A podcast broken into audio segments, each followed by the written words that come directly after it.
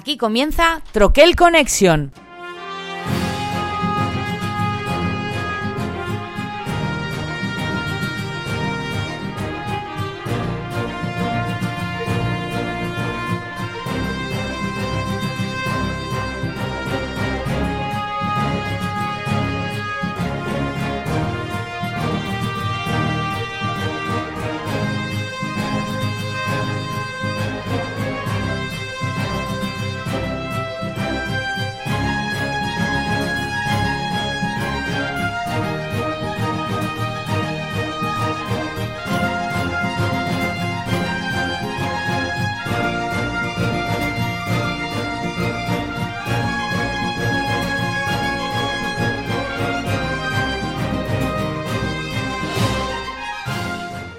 Buenas amigos troquélicos, quinto temporada de la séptima, perdón, quinto programa de la séptima temporada. Madre mía, es que esto es, que la falta de costumbre, si habéis oído bien, quinto, solo quinto. De otra manera, ¿eh? Quinta temporada de la séptima temporada es como el multiverso, ¿eh? Sí, ¿verdad?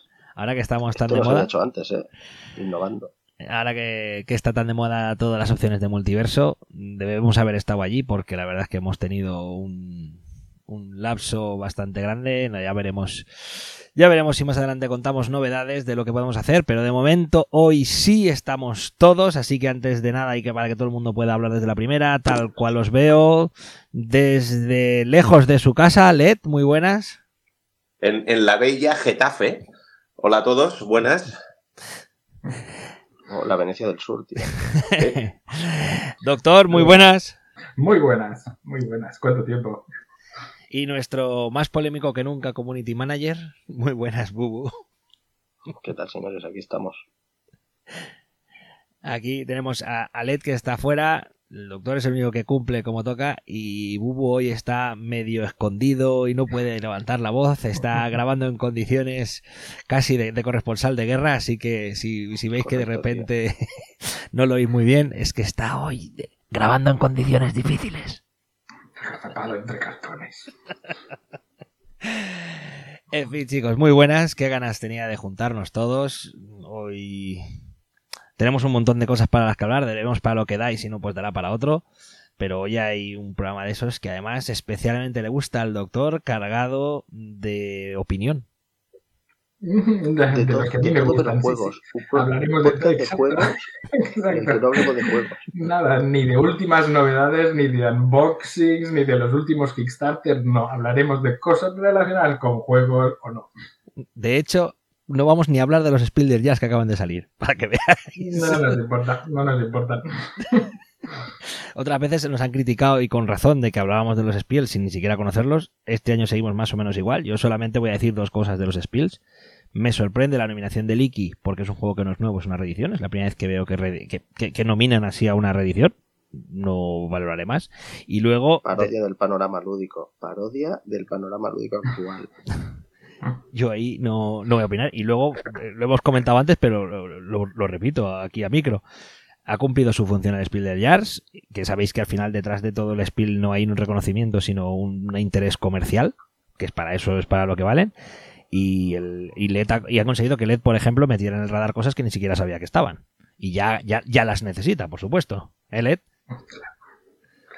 Es, es, correcto. Yo he visto por ahí un. Um, ya no me acuerdo ni del nombre. Eh, Dorf Romantic. Dorf Romantic. Dorf Romantic, gracias, doctor. Eh, no, vaya a ser que alguien esté traduciendo algo. Para que se sepa también el nombre. ¿Sabe algo o no de si el Dorf Romantic va a aparecer en. Un momento, me estás preguntando si tal vez alguien para quien trabajo va a sacar este juego. No lo sé, no lo sé. Directamente lo que estás preguntando. yo lanzo. no que yo sepa, no que yo sepa. Vale, vale, ya está. No, ha caído, no ha caído. No hay más preguntas, señoría. Bueno, después de este, después de este momento gila, que aquí alguien ha matado a alguien.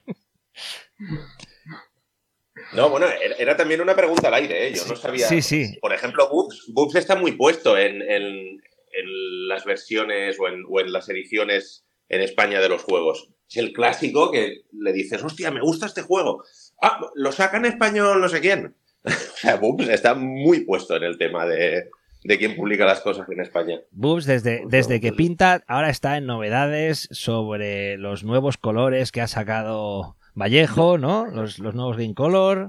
De eso sí te puedo hablar, eso, pero. eh, Yo pinto lo que tengo, ahora hago la técnica esa del slap chop o chop. Yo le llamo el chop chop. Me gusta más llamarle el chop chop. Que es el, el sumergir la el sumerger la figura en un bote de pintura y ala. Sumerge, no, su- sumerges el pincel en pintura y luego haces chop, chop, chop con la, pintura, con la miniatura. Marines Pollock. Batible. Más o menos. Bueno, Led, oye, por cerrar el tema del Spiel, eh, este Dot Romantic, ¿qué te llama la atención? Ah, bueno, me, me llama la atención varias cosas. Primera primera que no es lo que- tienes. Eso Eso es lo primero que Eso creo. es fundamentalmente. No, pero me llama la atención que eh, es un solitario, es, es un juego de estos de 1 a 6, según la caja, pero que realmente es para jugar una, idealmente o máximo dos personas. Entonces, acostumbro a meterlos en el radar estos, estos juegos que, que están diseñados para, para muchos jugadores, pero que realmente son multisolitarios, porque es básicamente los que más puedo jugar. Y tiene, tiene dos conceptos que me gustan. Uno es Carcassonne y el otro es Legacy. Entonces, bueno, eh, si hago este, este mix, lo que he estado viendo, no conozco el videojuego, sé que es un videojuego de bastante fama y, bueno, quizá estaría bien haber jugado al videojuego antes de calentarme. Eh, pero bueno, independientemente de eso, lo que he visto del juego me gusta bastante. Y además me gusta bastante el. eh, Es de estos de colocación de los setas en plan relax, ¿sabes? De estos que se forma una atmósfera como muy bonita, que todo es muy, muy, muy bucólico, relajante, de estos juegos placenteros que te puedes estrujar hasta donde te quieras estrujar. Y eso me, me acostumbra a encajar bastante. Además tiene los típicos logros de, pues consigue la partida con, no sé, pues, toda esta serie de, de mandangas que ya sabe Boops, que siempre he sido muy fan. Y que, y que en ella radica un poco la complejidad del juego, porque el juego es bastante sencillo. Como mínimo lo que he podido leer y ver, no, no, no dan una connotación de un juego ni tan siquiera medio. O sea, diría más bien un peso quizá de un 2, algo así. No tengo ni idea. ¿Qué peso? ¿Alguien lo tiene en Ni vez de llega, ni, ni llega a dos. Yo diría que se queda en uno y medio. Mira, te lo digo en un momento. Hombre, cuidado, uno y medio, uno- uno y medio es uno muy poco. No, perdón, un- 1,7. 1,7. 1,72 si me quieres apurar. Y, y- y es que me he mirado incluso las reglas y todo, no, no me las he leído como hace Pepe, esto se lo dejamos a Pepe, pero yo sí que he visto, he visto las reglas, cómo funciona el juego y realmente es muy sencillo. Entiendo que, que pueda tener su gracia porque vas avanzando, intentando superar una puntuación, aún siendo cooperativo, y que tiene ese elemento, como ya tiene el videojuego, que el videojuego yo sé que lo tenía en mente, de, de hecho lo tengo en mi wishlist en Steam. Am, y sí que el videojuego tiene este aire así placentero, apacible, de ir ampliando territorio, y van apareciendo nuevas losetas, que en este caso son hexágonos, y con, con los nuevos hexágonos, pues consigues más puntuación, más combinaciones. Una cosa muy sencilla que, que parece, por las puntuaciones que estás recibiendo, que sí, que no, que igual no está mal. Bueno, pues hasta aquí nuestra aportación Además- para el Spiel, creo yo. Exacto, de nosotros no tenemos ni flower. No sabemos nada.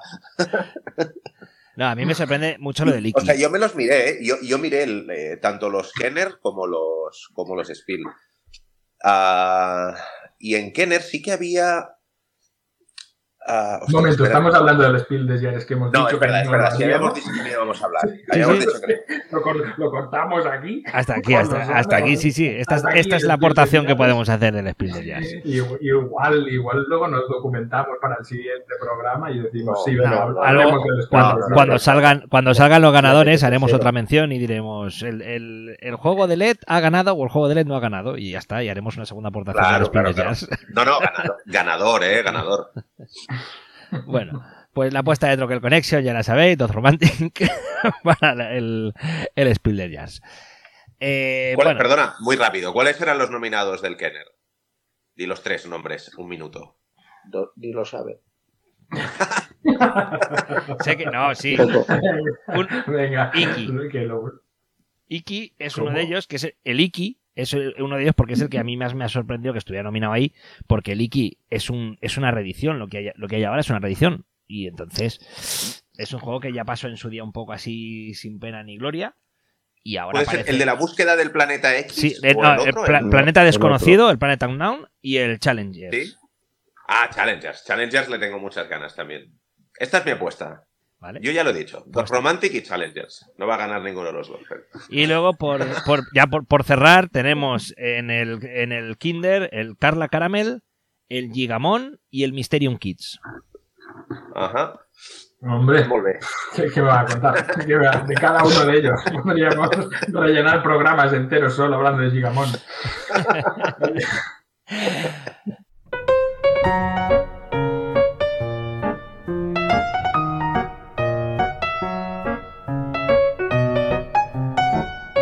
Ciudadano Mipel es un podcast de juegos de mesa donde analizamos mecánicas, autores y novedades. Charlamos con los autores y editoriales y sobre todo trazamos nuestro plan malvado. Puedes escucharnos en iTunes, Spotify, eBooks y todos los reproductores de podcast.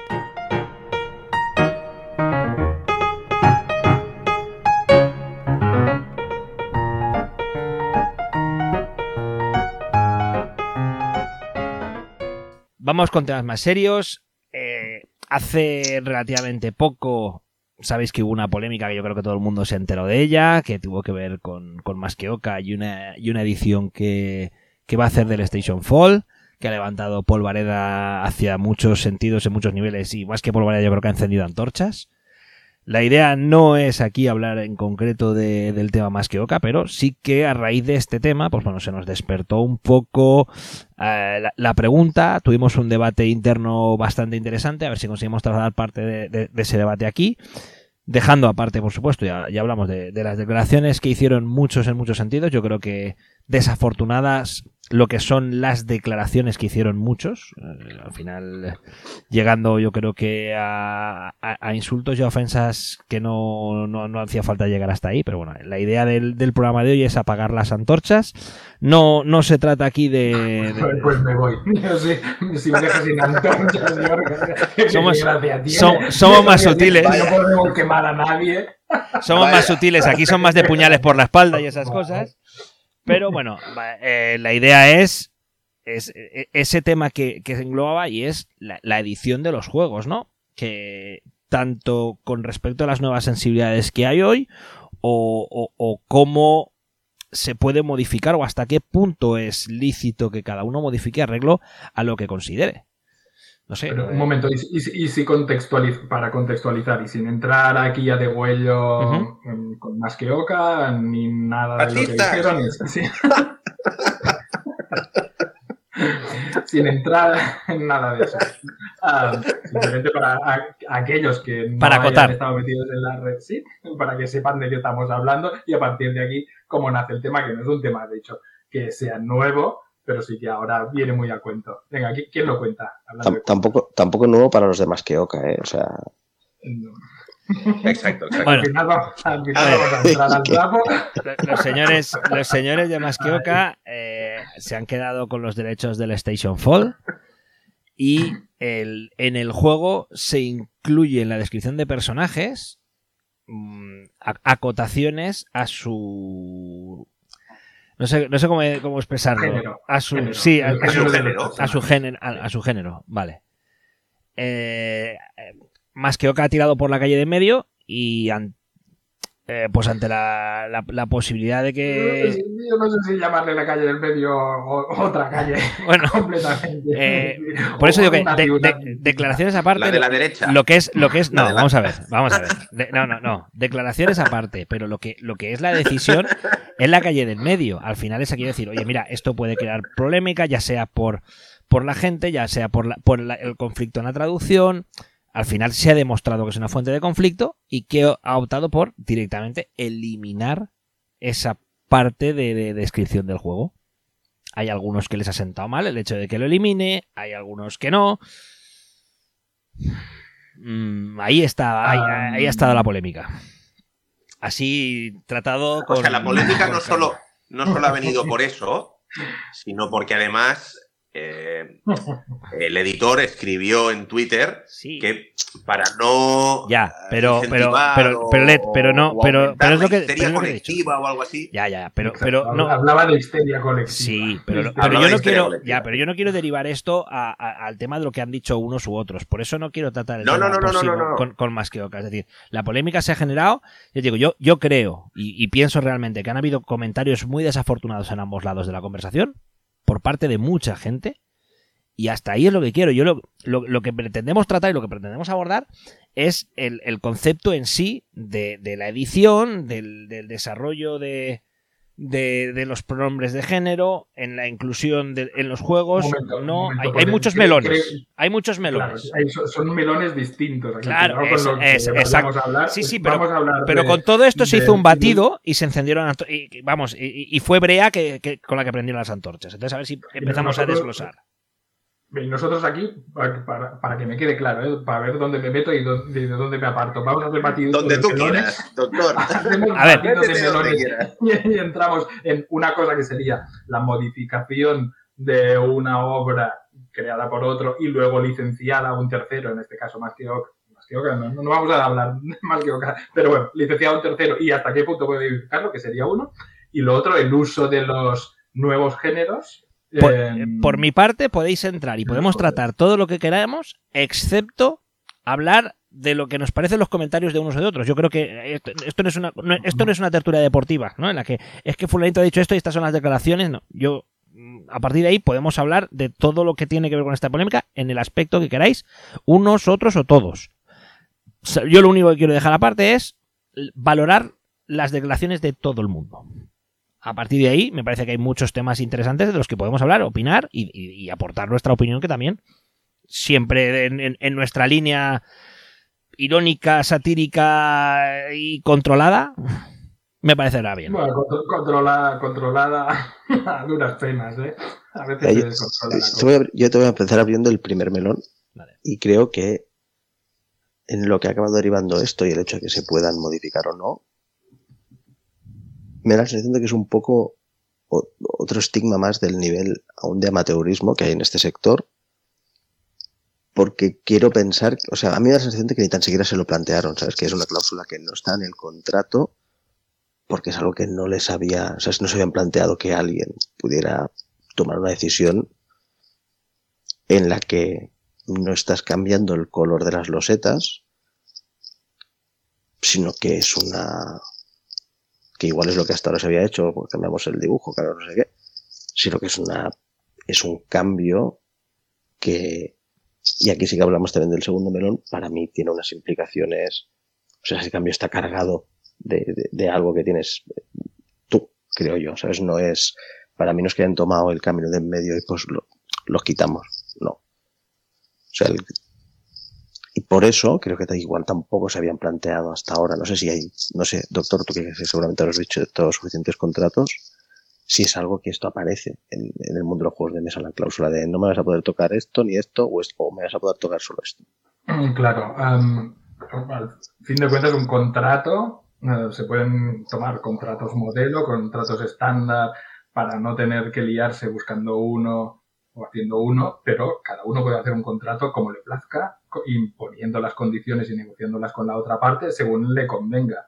Tú puedes hacer un contrato donde se especifique um, que lo dejas todo en manos de la editorial licenciada para que haga y deshaga a su gusto, o puedes hacer un contrato draconiano donde tú tengas que tener la última palabra sobre cualquier cosa. Sí, sí, pero mi, pre mi pregunta, y no sé si tú puedes decirnos por lo que has visto, es si habitualmente en esta industria el contrato es más toma o el contrato es más mmm, aquí te dejo mi bebé y copia y pega solo. Habitualmente es más dejar un margen a la editorial para que modifique aquello que considera que en su entorno de publicación, que por lo tanto es un nuevo entorno cultural, la editorial que lo publica tiene motivos para cambiar si algo hay que cambiar. Sí, es decir, si tiene sentido que en, este, en esta región este personaje deje de llamarse caca y pase a llamarse pedo, porque caca está mal visto y pedo suena mejor, pues lo dejan en manos de la editorial para que sí lo haga, porque simplemente el diseñador de origen ese conocimiento no lo tiene. Y esto es lo habitual, dejar en manos de la editorial cualquier cambio que crean que se deba producir. pero aquí se parte también de una relación de confianza que se tiene que ir estableciendo entre el autor original o la editorial original y aquellas a quien han licenciado su obra. Si no hay esa relación de confianza, si no se ha generado, pues tienes que ser mucho más explícito con los contratos. Pero lo normal sí, lo normal es dar un margen a la editorial a quien licencias tu obra. Mitsubishi Pajero sería un poco, ¿no? El caso de estudio. ¿Os acordáis o no? Ahí Mitsubishi no tradujo y muchas risas viendo ese modelo por las calles aparcado. A ver, yo voy a, yo voy a ir dejando, de vez en cuando voy a hacer de abogado del diablo y voy a ir dejando alguna nota por ahí de, colgada. Y para empezar, a mí hay, hay, una cosa que me sorprende, ¿vale? Y, y sin ánimo de crear polémicas, mm, me sorprende que en este mundillo muchas veces se ha oído el discurso de que al final, para los Eurogames o este tipo de juegos, eh, la posibilidad del trasfondo, la influencia del trasfondo real en el juego es, es muy baja, es, es, mínima, al final eh, es, más mecánica este tipo, a este tipo de juegos, se le achaca esto. Hasta donde llega mi conocimiento, que ya os digo, mi, conocimiento del juego es bastante limitado, el tema del género no influye en lo que es la partida, es decir, no hay reglas específicas debido al género, con lo cual no influye, no se trasciende y se elimina pues bueno, se le achaca mucho a los juegos que el, trasfondo no influye y ahora mismo más o menos trasfondo a lo que es el juego no eliminar esta información para el juego no os olvidemos que al final esto es un producto sí es, cierto ¿eh? yo también por lo que estuve leyendo del juego el hecho de que tengan un pronombre u otro o que tengan un género u otro no afecta en nada a las mecánicas del juego, incluso a la temática, ni a la, narración, la ambientación, para nada. Pero si el diseñador, si el autor de la editorial original ha creído que quería poner eso ahí y tú decides quitarlo, y de eso estamos hablando, ¿no? ¿En, qué punto eh, es lícito quitar este apartado? Porque aquí estamos hablando ya de una cuestión que sí, que se ha politizado porque es política, porque está hablando de muchas otras cosas, del Ahora, las, hablar del género tiene otras connotaciones que hace 20, 30, 50 años y se habla de, un, de estas cosas de un determinado modo y con una cierta vocación detrás, sobre la cual puede estar de acuerdo o no, pero está y, y tú estás diciendo, no, pues esto me lo cargo. Esto no va con mi visión de las cosas y me lo cargo estás alterando el producto original tampoco de manera, encuentro yo, injustificada. Aun cuando no afecte al juego en nada, ni a las mecánicas ni a la ambientación. A mí lo que me resulta también curioso, ah, yo no estoy de acuerdo y lo digo ya desde el inicio, ¿vale? No estoy de acuerdo en, hacer una modificación en una obra, sea de la que sea la índole o la magnitud. Ah, pero yo no sé si en este caso, si ellos no hubieran dicho nada, si la gente incluso lo hubiera visto. Sí, con, con Focus Love, que no te llegó el ruido, también corrieron regueros de, tinta. Pero fue, ellos hicieron también un rollo statement de no, esto... No, no, no, ellos no hicieron nada, pero sin que ellos hicieran un statement hubo ruido sobre eso. Cuéntanos, porque yo no, estuve pendiente de la de Focus Love. No me acuerdo exactamente qué pasó, pero también, pues eso, en el Focus Love tú puedes jugar la partida y puedes acabar teniendo relaciones homosexuales, heterosexuales, fluidas y, y no es que no me acuerdo qué pasó, pero bueno, que quiera buscarlo a información. Pero en ese ya hicieron también una derrapadita en, es igual, es que entonces al final sí que acabamos hablando de más que Pero digamos que yo creo que más allá del statement que han hecho, ya, o sea, no es la primera vez, ¿sabes? No es lo hemos quitado porque es que no sabíamos cómo hacer frente al trabajo de traducción e interpretación de este apartado y entonces, como no influye en el juego, pues oye, mira, hemos sido prácticos y nos lo hemos quitado. Vale. Eso, con lo que ya vienen y en el momento en el que estamos, yo creo que es lo que ha generado el, problema, porque eso que dice el doctor es, es algo político, aunque en la decisión que tomas haya una carga política por tu parte de mayor o menor intensidad, no lo sé. Lo que sí estoy seguro es que si estuvieras a favor de este movimiento, te habrías preocupado de hacer una buena traducción de ello y de haberlo conservado. O sea, eso no es una decisión neutra. Y, y, cuando... Déjame una cosa, doctor. Y yo creo que me recuerda siendo una cagada distinta a lo que pasó con Paleo, en el que era un juego en el que todos los personajes eran blancos y pelirrojos. Y se le achacó muchísimo al, autor original y en la reedición se cambió y la gente es negra porque en el paleolítico, o sea, no éramos blancos pelirrojos, ¿sabes? En el paleolítico.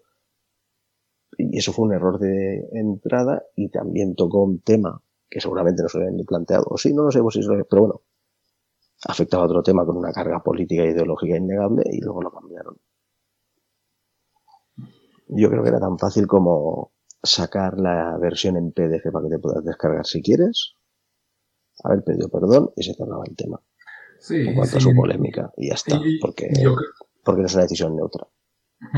Porque sí, incluso como traductor yo puedo entender que ofrecen muchos problemas eh, intentar adaptar lo que es la neutralidad de género o los géneros fluidos cuando no hay una aceptación todavía clara de cómo deben transmitirse en lengua castellana al castellano, viniendo del inglés que tiene más facilidades en este sentido em, porque los, em, hay neutralidad en el género, género aquí entendido de forma distinta. El género lingüístico no tiene más, los nombres no tienen marca de género en femenino o masculino y luego resulta más fácil ponerle eh, pues, utilizar estos géneros indistintos, mientras que castellano es mucho más complicado. Vale, doctor, abro un paréntesis, pequeño paréntesis aquí. Tú que trabajas más en, el tema de traducción, ¿hay algún tipo de convencionalismos que, habláis vosotros, imagino, los traductores, ¿hay, alguna especie de consenso hacia dónde se tiene que ir? ¿O todavía hay, hay mucha apertura y mucha libertad para que cada traductor aplique su, su no sé, su, su, creatividad? Sí, no, no, no, hay, no hay un consenso. No hay un consenso, pero, son pasos en los que se está avanzando y es un tema que ya lleva muchos años encima de la mesa y a ver, no debatiéndose, pero sí trabajándose entre bambalinas y luego el resultado final que se ofrece es uno u otro también en función ya no solo del, de las sensibilidades del traductor, sino de la del editorial, porque a veces uno como traductor puede intentar ofrecer algo que vaya acorde con sus principios políticos e ideológicos, pero si al editorial no le parece bien, y al revés, si el editorial lo que busca es transmitir algo que vaya acorde con unos determinados principios, también puede ser que le obligue a los traductores con quien trabaja a que lo hagan de esa determinada forma. Pero, pero que sí que hay una corriente de fondo que, bueno, que hace tiempo que se está notando y que sin tener un consenso se avanza en esa dirección. Primero en la dirección de visibilizar um, estas nuevas mentalidades, estas nuevas visiones de lo que es el género y el no binario y, luego cómo se transmite esto en la lengua. Pero no hay un consenso. Consenso no lo hay. Luego cada uno trabaja como le parece y normalmente es más el trabajo del traductor que de la editorial para avanzar en la línea de lo que, de lo que uno crea. Pero yo lo, lo que te iba a decir precisamente, Bubu, es que bueno, así en general.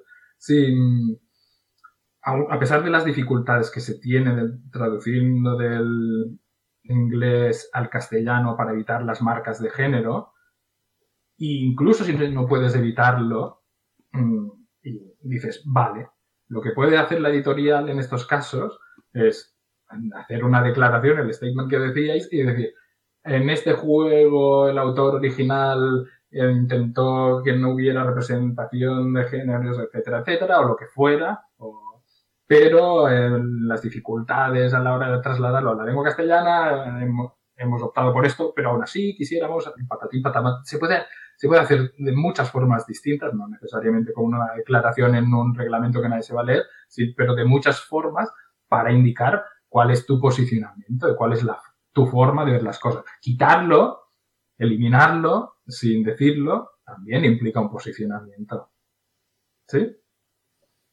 No, hombre, está clarísimo. Pero, por ejemplo, uh, seguro que leísteis la polémica de todo lo que pasó con Roald Dahl que con todo mi cariño al Station, al Station Fall y a su autor, pero estamos hablando de otra dimensión. Nos metemos de lleno ya en un autor referente, te diría, del siglo XX de literatura infantil, sino el más importante del top 3, seguro.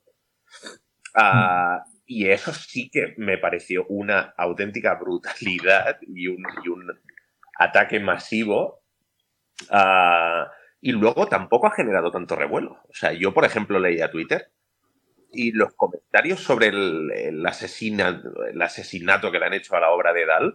Mm, eh, pon un poco de contexto para los que nos estén oyendo. No todo el mundo tiene por qué conocer a Roald Dahl. Un, poco, cuatro bueno, pinceladas. Pues eso, Roald Dahl es, es un autor de, de principios de. Bueno, nacería en el 1920 o algo así.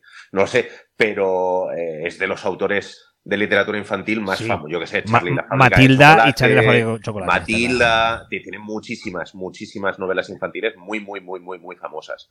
Y una editorial británica, no recuerdo el nombre ahora mismo, ha, reeditado todos sus libros y se han cargado eh, todas las, todos los adjetivos, en plan, un niño gordo, no sé qué. Pues no, esto no se puede decir porque gordo es horrible en un libro infantil. Una bruja fea, que no sé, pues tampoco. Uh, los géneros también, todos como muy neutros. O sea, ahí sí que le han hecho un, un retoque masivo a la obra original del autor para adaptarlo, en teoría, al siglo XXI, por así decirlo. Y eso sí que me parece eh, un auténtico disparate, porque no, no estamos hablando de que el señor escribiera sandeces o cosas muy ofensivas, no, pues él explicaba la historia de un niño y si tenía que decir que era un infeliz y que era un gordo y que no sé qué, pues lo ponía, pero entonces total, que esta editorial inglesa se lo ha cargado todo, todo lo que podría ser malsonante, ofensivo, yo que sé, a los umpalumpas, por ejemplo, les han puesto un género neutro, uh, todo se lo han, lo han puesto como muy edulcorado y, no, no hay, no hay, o sea, por ejemplo, yo es un tema que me, no es que me indignara, pero me sorprendió negativamente mucho más que el hecho de que estos señores hayan decidido no poner los pronombres en un juego de mesa de un tipo que es el primer juego de mesa que saca de una editorial pequeña y el revuelo que se ha generado a nivel nacional es de locos, pero de locos.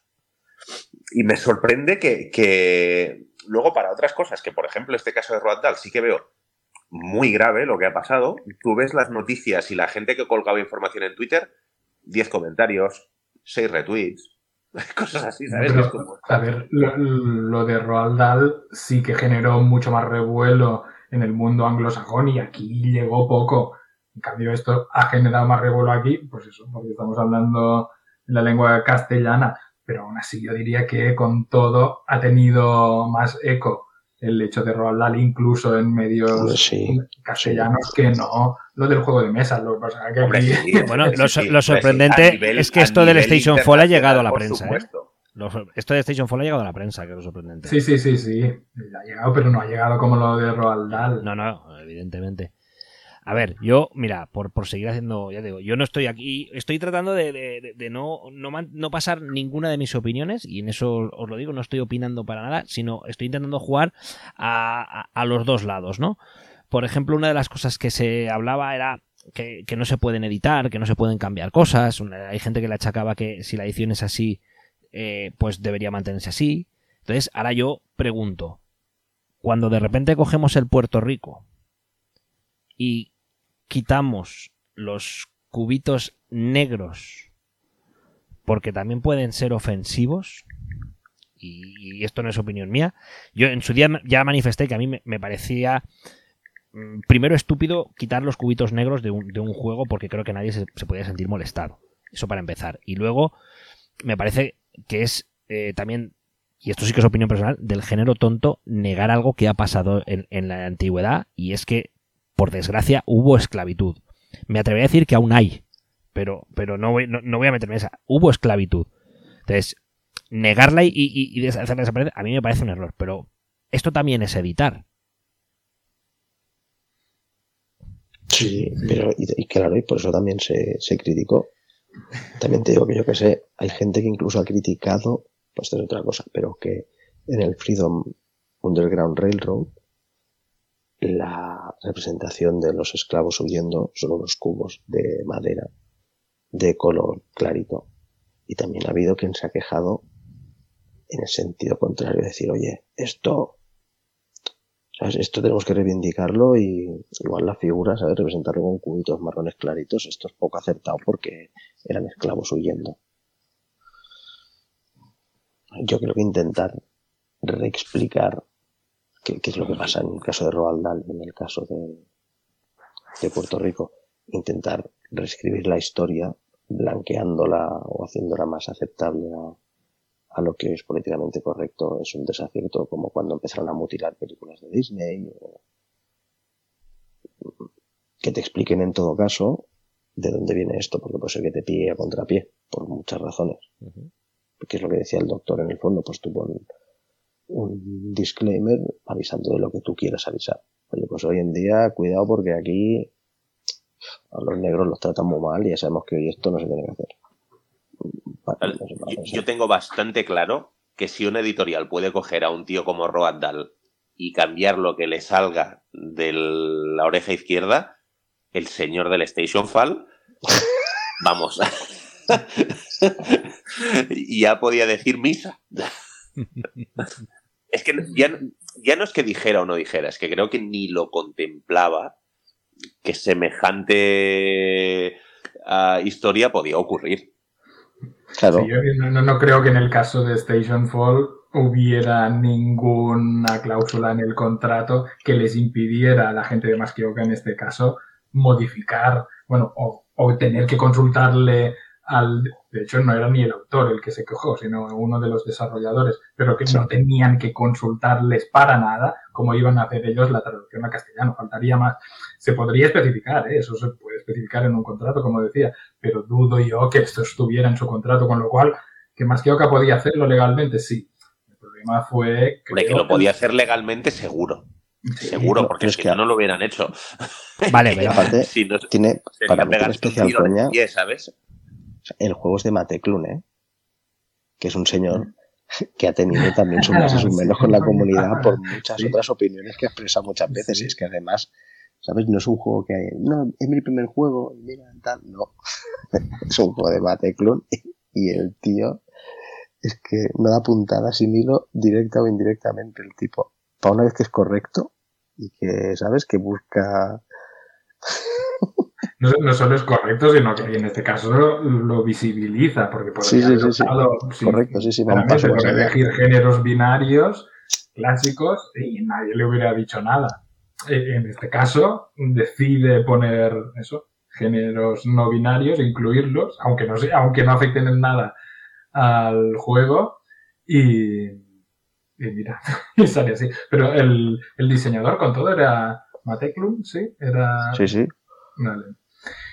Pues mira, aquí punto para Mateklun y menos uno para los demás. Pero bueno, volviendo al tema generalizado. ¿Hasta cuánto es correcto que una editorial que al final pone el dinero encima de la mesa para adquirir un producto y adaptarlo a un mercado local, ¿hasta cuánto es correcto que reorganice lo que él considera del juego?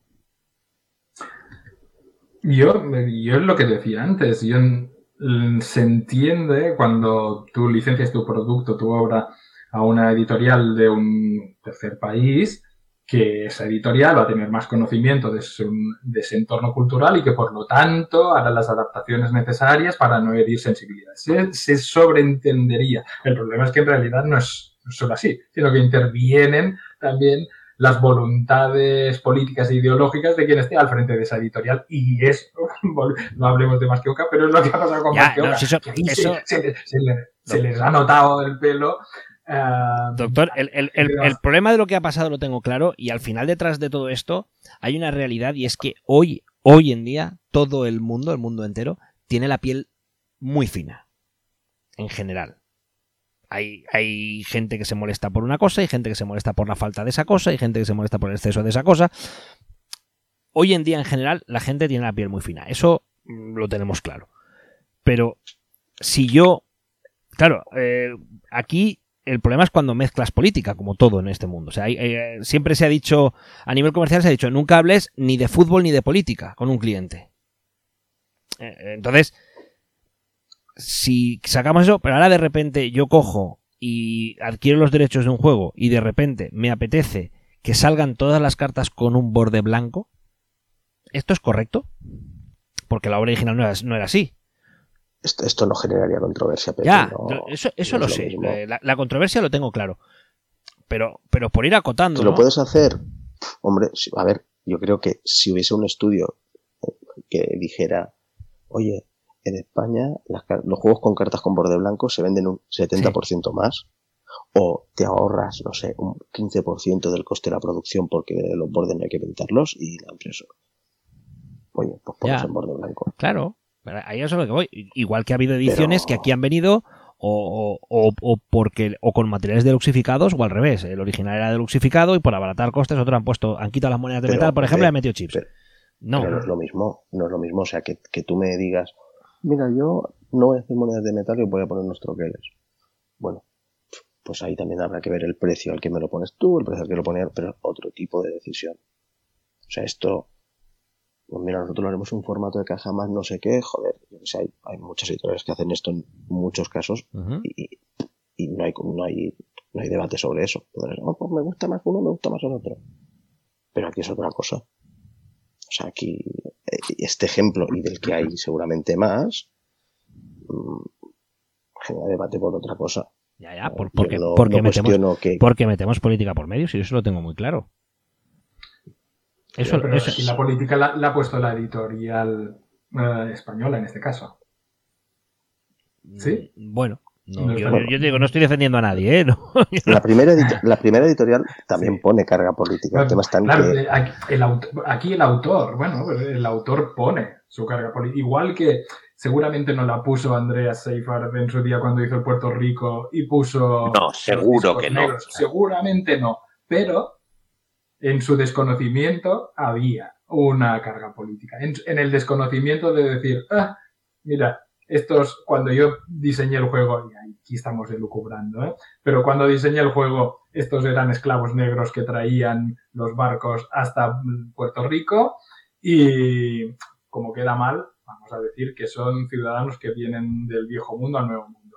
Aquí hay una carga política también que ahora vemos más clara y que es más criticable y que ahora seguramente eso, un juego como Puerto Rico no se haría con estas condiciones. Eh, o buscaría explicar el contexto o se optaría por otra ambientación seguramente. Pero que hace 20 años, ¿no? 2001 es Puerto Rico, algo así. Bueno, que hace 20 años esto ni se cuestionaba. 8 o por ahí será. Sí, 15. Bueno, esto no se cuestionaba y ahora sí. Pero estaba ahí. había esa, eh, ese peso político lo tenía, pero eh, en este caso, desconocimiento, ignorancia, seguramente sin mala fe, hoy día, pues hemos avanzado un poco en esta línea y nadie podría hacer el Puerto Rico como se dice entonces, creo. ¿No? Mm, yo, yo no opino igual en eso, ¿eh? Yo, yo. Pues no, no, a, ver, al, final, eh, y sé que he mezclado dos cosas y soy yo el que las ha mezclado, porque al final con el Puerto Rico estamos hablando de un hecho histórico que sucedió. Otra cosa es que estemos de acuerdo con él o no, pero al final mm, hay gente, yo creo, eh, y, aquí es donde a lo mejor pues cada uno que opine la controversia, ¿no? Hay gente que a lo mejor le resultará ofensivo que sigan habiendo negritos que representen esclavos, los cubos negros representando negritos, y habrá quien diga, oye, es que no me pongas cubos azules porque no eran azules, es que lamentablemente estos eran negritos. eh, en, la época en la que se desarrolla este, este, este juego. Es que al final el algodón lo, recogían eh, esclavos africanos que eran de color negro, no eran avatar. Claro, pero, pero precisamente la crítica con Puerto Rico era el hecho de intentarlo blanquear, intentar ocultar que esos discos negros eran en realidad esclavos, que le hubiera dado un tinte mucho peor al juego y se simulaban haciendo ver que eran colonos. Es que para mí. en realidad eran colonos. ¿eh? es, que para, para mí, uno de los errores que creo que se comete con este tipo de apreciación es politizar algo que creo que originalmente no estaba politizado. Y, yo creo que nadie, que el Puerto Rico ni es una oda a la esclavitud, ni pretende eh, aprobar una esclavitud ni nada de eso, simplemente, pues bueno, eh, establece una mecánica en una época colonial en la que esto estaba ahí y, ni siquiera está tratado el tema de la esclavitud, me parece a mí. Entonces, de repente, poner el foco en este juego que de repente no, es que esto puede herir sensibilidades. Claro, o sea, es que, a ver, primero, y estamos hablando aquí cuatro hombres blancos de medianada, para empezar, ¿eh? pero el Puerto Rico sí, se, le, atacó, tampoco se le atacó tanto. Los comentarios que salieron al quite eh, en su día no era porque fuera una oda a la esclavitud, sino porque no tenía en cuenta determinadas sensibilidades. Por esto, por, por estar blanqueando, por poner esclavos de tapadillo. Y yo entiendo que soy un hombre blanco, pero puedo entender que a muchos descendientes afroamericanos, africanos, pues esto les moleste. Claro que lo puedo entender, puedo empatizar con ello, puedo entender que se está hiriendo las sensibilidades de sus antepasados, que tampoco son tan lejanas, teniendo en cuenta cuando se terminó con la esclavitud en Estados Unidos, por ejemplo. Ah, y decir, bueno, tampoco no, no estamos ensalzando la esclavitud, no, no, no estás ensalzando la esclavitud, pero estás em, desconsiderando, como se puede sentir, esa gente. Y hace 20 años, porque lo acabo de mirar, por cierto, el Puerto Rico se publicó en 2002. Hace 20 años no teníamos esta sensibilidad tan extendida, igual no lo teníamos todos tan presente. Ahora creo que no sería justificable hacerlo así. Igual podrías hacer Puerto Rico, pero poniendo, pones esclavos y antes cuentas, mira, pues esto era así, era horroroso, era fatal, y al hacer este juego con todo he preferido mantener lo que sea. Sí. Posiblemente se cambiaría la ambientación. Pero yo creo que un Puerto Rico hoy día no se haría. Pero vería, bueno, sí, sí, sí seguramente. Bueno, el, tema es, ¿creéis que va a sentar precedente el Station Fall? Porque realmente es lo que importa aquí, ¿eh? El caso concreto, sí es importante, relevante hasta cierto punto. Yo te digo una cosa, yo si fuera un, diseñador de, juegos, yo, yo estoy diseñando un juego y veo esta polémica y estaría valorando eh, en una balanza muy peligrosa si me interesa todo este revuelo que se monta porque me da publicidad, no valoro si buena o mala, pero mm, hay mucha gente que ni siquiera hubiera sabido del, Station Fall y seguramente ahora conoce aunque sea el juego y, le un ojo lo que hacer. O en el otro lado de la balanza decir, oye mira, no me voy a meter en estos, eh, en estos charcos de querer mostrar una identidad de género, una identidad de raza, una, un, un equipo de fútbol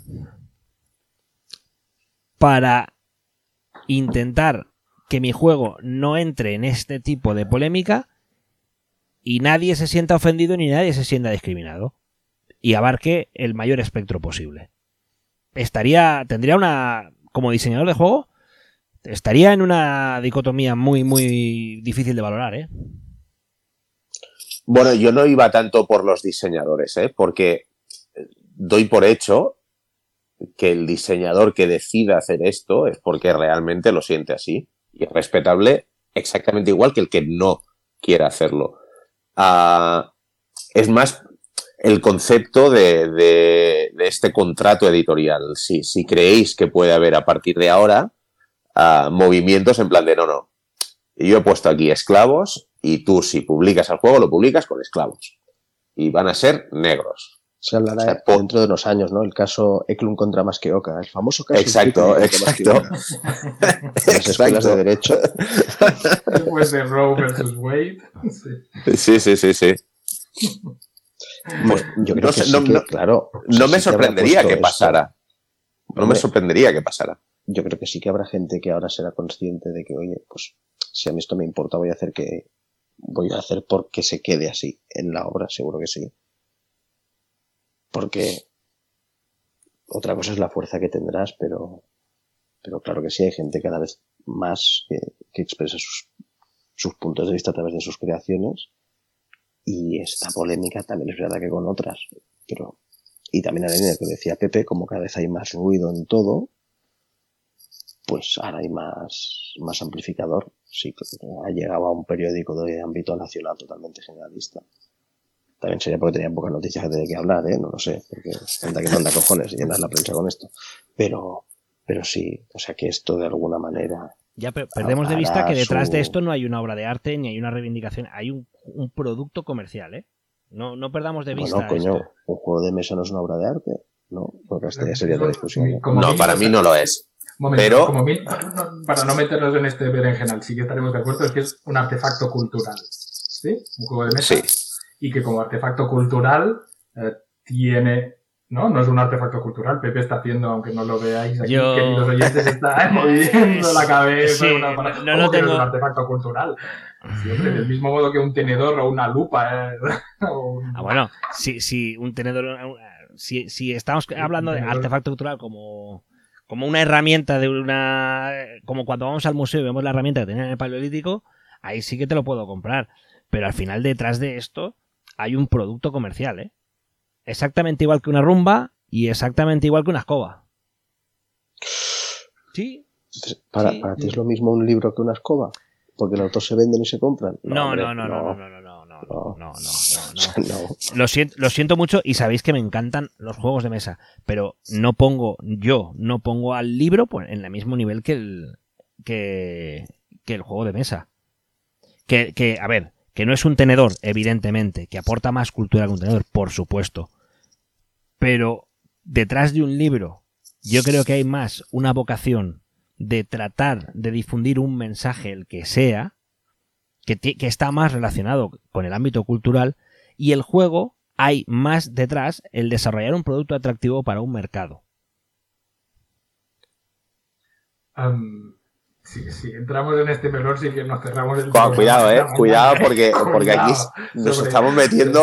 Porque ahora iba a sacar aquí. Me voy a callar. No, no, no, no. Oye. no, no, pero que, los juegos son cultura, esto no lo negamos. El arte. No, vamos a ver. y, así nada. pero no lo separes, eh, artefacto cultural, pero no lo separes del mercantilismo. Hay, hay eh, y, cuando yo hago la el arte, el arte y el mercantilismo. Cuando yo separo, cuando yo separo el libro del, del, del juego, lo hablo por la carga mercantilista que tiene uno y otro. Y creo que la carga mercantilista del libro es menor que la de un juego. Cuidado que Bubu igual te ya, contar cuatro cosas no, la carga. No, Pepe, no. Los libros que se publican, se publican porque se les ve Para vender, un potencial comercial. Claro. O sea, eh, eh, los libros no son almas cándidas. O sea, el mundo editorial no publica las cosas porque vamos a propagar la palabra de no. O sea, o sea en algún caso, en algún caso sí. En, en algún caso sí. Pero o sea, todo lo que es de docencia, de, pedagogía, de todo este tipo de libros, sí. Sí, los McLaughlin no, tienen, no tienen equipo de marketing. O sea, todo tiene una carga detrás, tío. Yo no digo que el 0,2% de los el 1% de los libros que se publican al año en todo el mundo se hagan con esa única vocación de esto, esto tiene que publicarse. Pero los libros que realmente tú ves y que consumes y que encuentras de una manera accesible son productos totalmente mercantilizados, igual que no son los juegos de mesa. Igual, exactamente igual, si no más, porque la campaña es al final, tú ves el, el mundo del juego de mesa fagocita en cierta manera la manera de, de comercializar del libro, que es el firmas de los autores, o sea, eh, es ¿En qué se diferencia de la Fira del Cómic de Barcelona? Están ahí los putos autores firmándote, tío. Tú eres el claro ejemplo de persona que va a estos sitios y coño, mira, está el ilustrador del juego no sé qué y hace una dedicatoria guapa. Me lo pillo. No, O sea, bueno, precisamente ese, ese es Esto lo has hecho, esto No, lo has hecho. no. Bueno, No, yo, lo ha yo- hecho. me conoces a mí, Él yo soy más de ver el esqueleto y decirle, a mí me gusta esta mecánica y me gusta esto que me proporciona, esta, esta distracción. Yo es que lo, lo ligo más al ocio que a la cultura. Evidentemente el ocio es cultura, ¿eh? Pero para mí está más cercano al ocio que a la cultura. Y en eso, no sé si estáis de acuerdo conmigo. que hay muchos de los juegos que se publican que solo son un divertimento que no tiene una intencionalidad más allá de divertirte, de entretenerte, sí, como hay muchísimos libros también, tío. Ya, ya. Pero, pero, pero, eh, a ver, eh, evidentemente partiendo de que el ocio es cultura, sí, por supuesto. Pero no, no a esa abstracción de artefacto cultural. Estoy ligando más el juego de mesa al ocio. Igual que te vas al cine. Una Pero ¿verdad película. que no niegas que el, que el cine también es arte? Pero, Vamos pero a ver. Sí, es sí, pero, pero, pero todo no. lo que estás diciendo, los libros son arte. Bueno, es, es arte. el octavo arte, ¿no? El séptimo. O sea, el octavo es séptimo. El, el octavo son es los el cómic, podcasts, sí. Son los El, podcasts. el octavo- el séptimo arte, sí. Los podcasts, cuidado, ¿eh? Cuidado que... Sobre todo los de juegos de mesa. ¿Cuántos podcasts de juegos de mesa hay? Demasiados. O sea, Es- es- esa es la única cifra. El resumen es Nosotros sobramos. somos el ejemplo. Pero ya Bueno. no sé dónde estábamos, ¿eh? Eh, Bueno, es que, eh, o sea, se ha abierto, se ha abierto, estábamos en un melón muy complicado y dentro de ese melón hemos abierto un melón todavía más complicado, entrando en el arte, en, el mercantilismo, bueno, o sea, la cosa se, puede, se puede complicar aún más si queremos, ¿eh? O sea, no tenemos freno ahora mismo, no tenemos freno, pero yo, yo empezaría ya a buscar un- una salida, si queréis, por donde podamos. Le saca la podadora y al Pepe y quítanos de este jardín. Métenos en el siguiente. Teníamos algunos. Sí, sí, o sea, sí, no sí. demasiado jardín. Pero este, este no lo hemos cerrado para nada, ¿eh? Queda, no, no, no. queda abierto. un No, no se- a ver, tampoco se trataba de cerrar porque al final eh, esto, el, concepto original por el que estábamos debatiendo y de donde nace todo esto, como bien hemos acabado todos más o menos de acuerdo, acaba relacionado con, con ideas políticas de, tanto de los actores como de los receptores, todos, y, y como tal no se puede cerrar, porque al final cada uno sigue teniendo sus ideas políticas y, y no hay no hay ideas buenas ni malas, hay las que tiene cada uno, ¿no? Esto es como ya sabéis que esto es Pero como hemos llegado a un consenso sobre si se pueden, se pueden alterar las ideas políticas de un autor en la replicación de su obra. Eh, Ahí no hemos llegado a ningún consenso, ¿no? Eso no queda. Bueno, o sea, el la respuesta es sí. Otra cosa es si es correcto o no es correcto la, hacerlo. la respuesta Si técnica es si el no. contrato lo deja. Y valga la redundancia si es políticamente correcto o no hacerlo. Y O sea, por poderse hacer, claro que lo puedes hacer. Y de ahí la derivada que tú planteabas, Led, es si, si a partir de ahora habría que incluir en los contratos de manera habitual el hecho de proteger. um, Esto, esto no me lo toque. esto no me lo toque. Mm, Podría yo ser, no me sorprendería.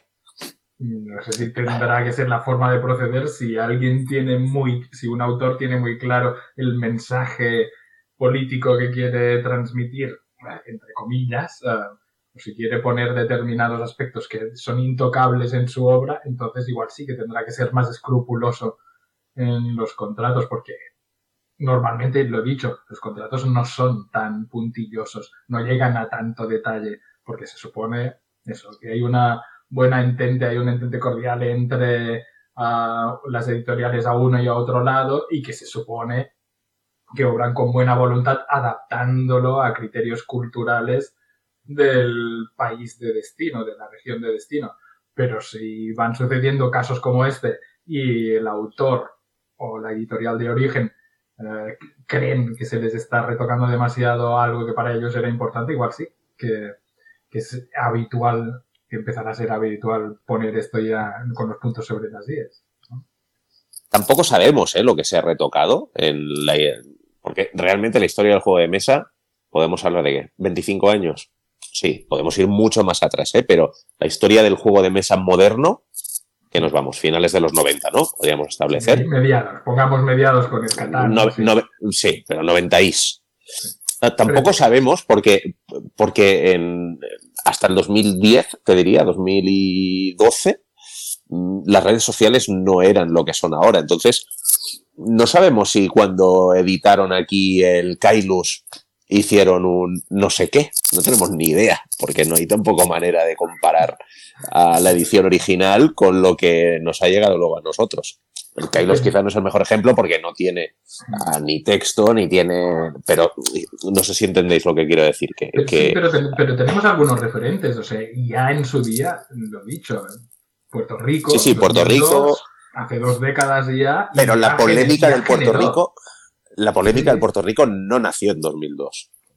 No, poco, poco después. No, no, no, no. La polémica de, Puerto Rico viene hace dos o tres años cuando se, cuando se reedita con un revisionismo. Algo más. No, no, no. Algo más, pero yo creo que pasarían cinco o seis años mínimo desde la edición, desde la publicación del juego. Mínimo. Igual, igual cuatro o cinco, no sé. Igual fueron. Que, evidentemente ahora, si, si, el Puerto Rico se hubiera publicado en 2023, esto se hubiera sabido al mes de su publicación. Esto está clarísimo. Segurísimo. Pero. Tu barba, no lo tu barba, tu barba, tu barba. Ah, perdón, perdón pero ah, no lo sé, me, genera, me genera bastante intriga ¿eh? este, este tema. Habrá que estar atentos, habrá que estar atentos a ver. Es que además es una jugada política, porque de hecho no sé si ha sido Pepe el que lo ha comentado.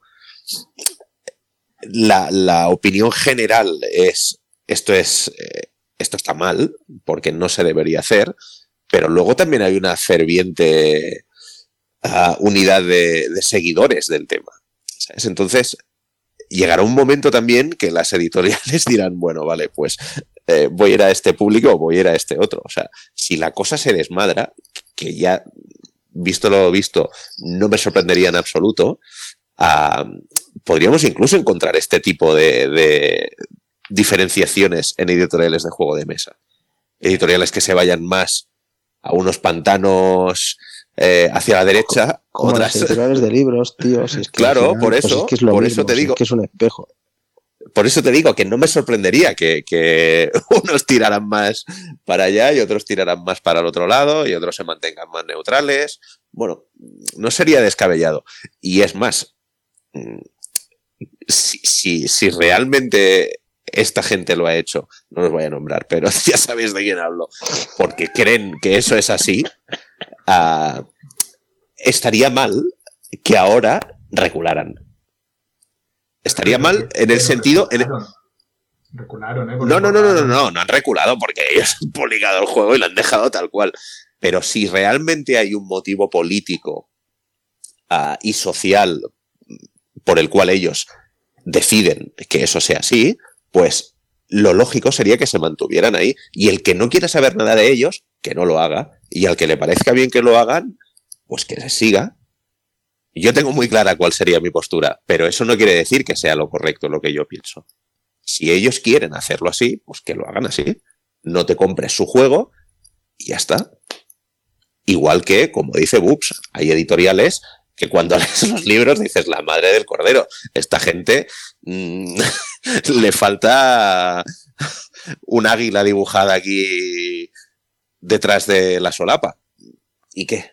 ¿Desaparecerán? No. Tienen unas connotaciones que a ti te pueden gustar más o te pueden gustar menos, pero tienen su público. Pues es posible que esto ocurra también en los juegos de mesa.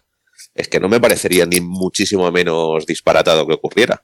Yo creo que para eso hay que alcanzar una masa crítica que de momento no se ha alcanzado, al menos no. No, no, estoy hablando en un futuro, ¿eh? o sea, pero no lo veo tan lejano ese futuro. Spiluberales editorial.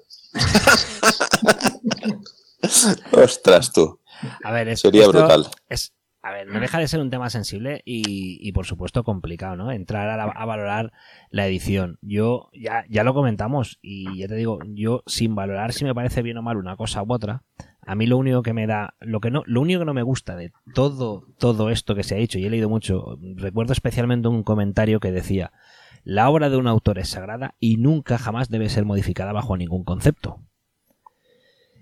Y eso eh, y eso es mentira. Ya, bueno, aparte, aparte, aparte de que es mentira, pero bueno, eh, si se toma como dogma, cualquier revisionismo en un sentido o en otro de una obra es igual de mala. Me refiero. Sí, es, es, que para mí sí, eh, para mí de eso no hay duda. Claro, pero es que eh, me, parece que la gente es lo que no ve, parece que es como que hay una corriente que también te digo que creo que hay gente que se une a la corriente de moda, hay gente que tendrá cierta sensibilidad y tendrá opinión sobre el tema y otros que no piensan y se unen a, ven fuego y, cogen una antorcha y van a ver que eh, a, ver dónde está Frankenstein, ¿no? Van a, van a por Frankenstein. Pero cuando se habla de eh, revisiones y, y adaptaciones políticamente correctas, también se está cogiendo la obra de un autor que en muchos casos a lo mejor no iba en ese sentido y se le está incluyendo cosas que hoy en día consideramos que son correctas o, más correctas que lo que había antes por aquello de mostrar una diversidad cuando a lo mejor no es ese el sentido de la obra del autor. Y ahí es donde eh, tenemos que empezar a tener calma, tranquilidad, porque hay veces que se adaptarán hacia un lado que le gustarán a unos y hacia un lado al que le gustarán a otros. Y eso es lo que es peligroso. En el caso, no sé si te sigo en el caso de los juegos de mesa. ¿Qué, ejemplo? No, te estoy hablando en, general. A ver, voy a, voy a intentar a ver si pongo ejemplo hacia los dos lados, ¿vale? Aquí tenemos un ejemplo en el que eliminar. Eh, hoy en día hay una sensibilidad de género mucho mayor y, esta eliminación se considera una censura y se ha eliminado. Vale.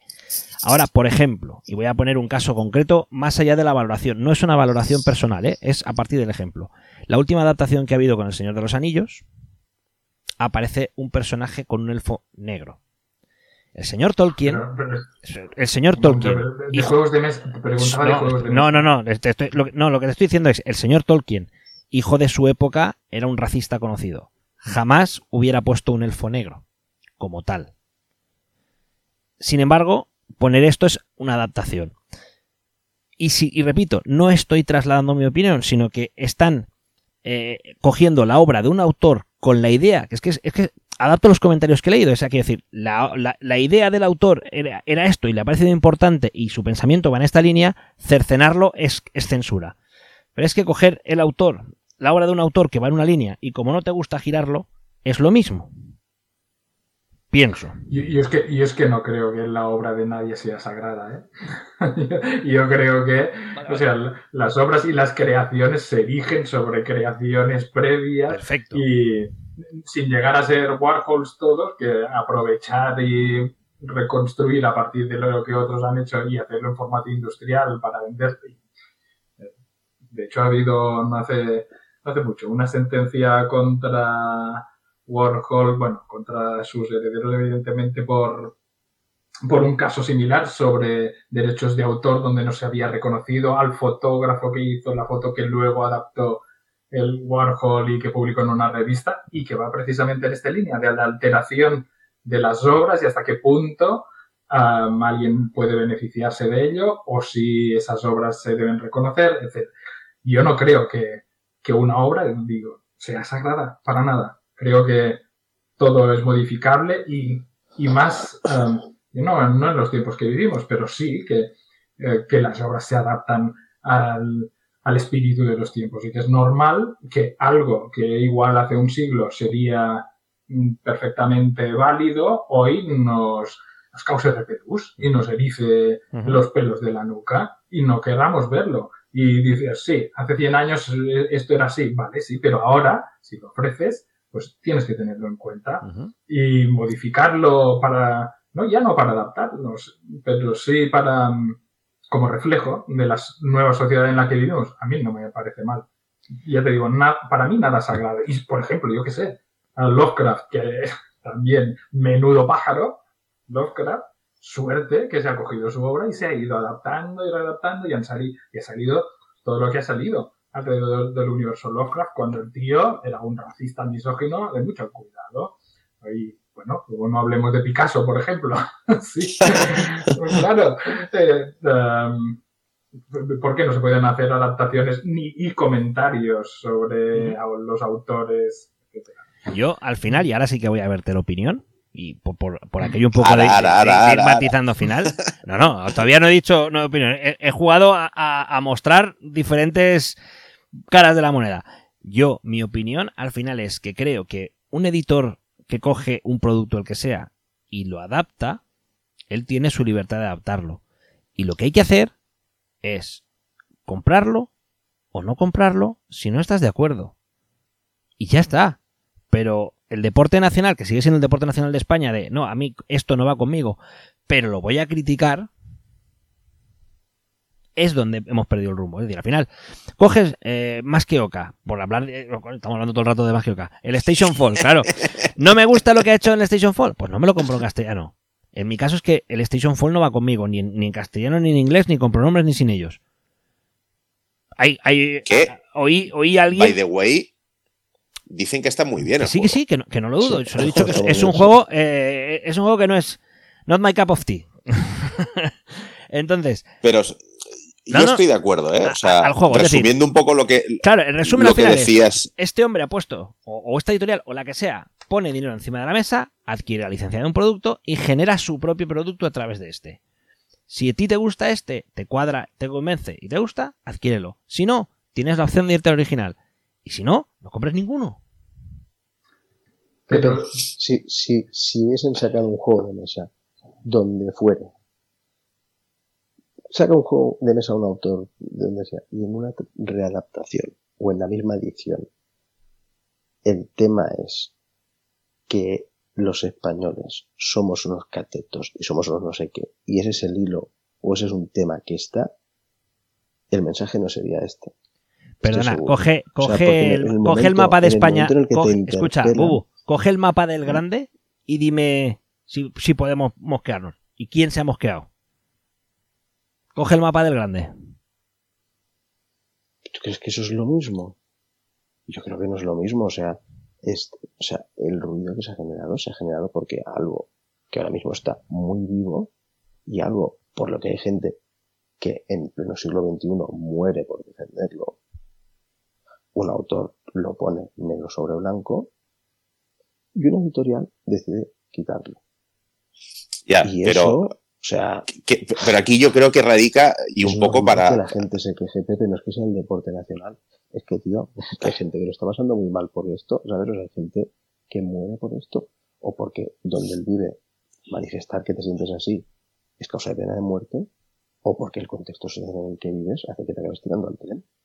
Entonces, eso no está, no está pasando, no está pasando con el Station. O sea, con, la polémica de género letal, no hay gente que por expresar su género libremente, hay países en los que le matan por la hombre, Primero, eso se está publicando aquí en España, aquí no matan a nadie.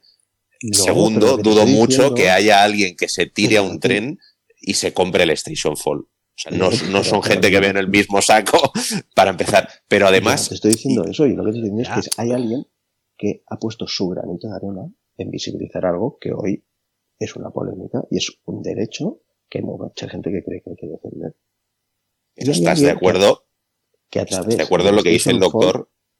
Lo, lo, he intentado poner encima de la mesa y he hecho un endorsement de eso. ¿Vale? Y eso es así. ¿Estás de acuerdo en lo que dice el doctor? Que las obras no son sagradas.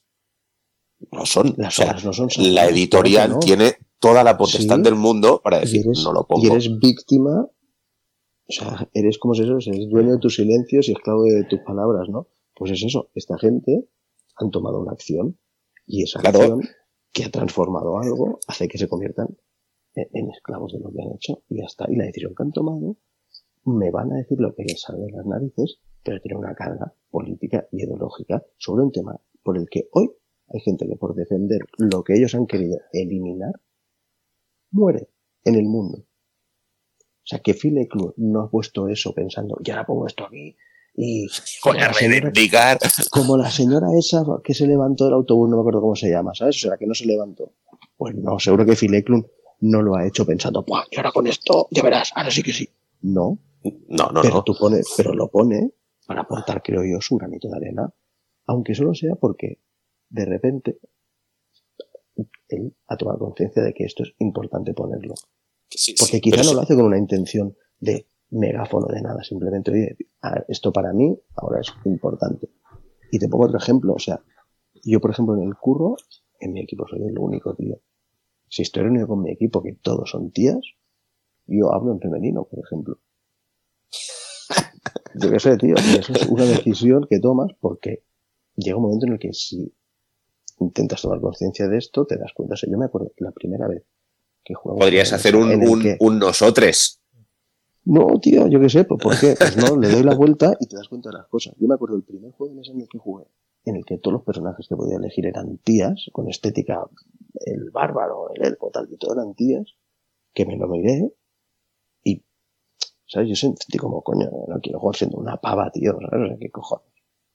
Y, y, y ese momento yo pensé, joder, pues a ver, el otro lado, el otro 50% de la humanidad jugona, bueno, no, no porque no hay tantas mujeres jugonas, pero todo ese colectivo le está pasando esto todo el puto tiempo que yo he estado jugando, pudiendo elegir, pues no, quiero ser este tío o este otro. Ah, no sé si Pero a sí. mí me pasa, o sea, a mí no, no me, no me Que sí, apetece que sí, jugar sí, con sí. un personaje que sea una tía, ¿sabes? O sea, no me- y a mí no me Ah, no, a mí sí, a mí me gusta jugar Yo he jugado con muchos personajes femeninos en el rol, ¿eh? Me encanta, a mí me encanta, no tengo problema. Pero yo creo que aquí viene el. eh, Intentando buscar una, una clausura, ¿eh? si, si podemos. Quizá el problema que ha tenido esto es que el enfoque no se ha hecho tanto sobre el mensaje, sino sobre la prohibición de lo que han hecho. Y no tiene razón la opinión popular. O sea, lo que está mal es precisamente lo que tú dices, que hay gente ah, que pretende transmitir un mensaje y como puede ser el diseñador de este juego y visibilizar algo que no se está ah, o que se está moviendo cada vez más. Pero este editorial podía hacer lo que le diera la santa gana. Lo podían hacer porque no hay nada que les impida hacerlo.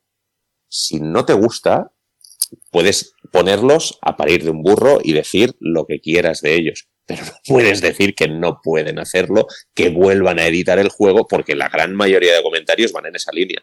Volver a editar el juego, eh, bueno, en este punto de quemarlo y empezar. No, lo siento. O sea, llámales lo que quieras, que lo son. Pero tienen todo el derecho del mundo a hacer lo que han hecho. Vamos, yo lo veo así como mínimo, ¿eh?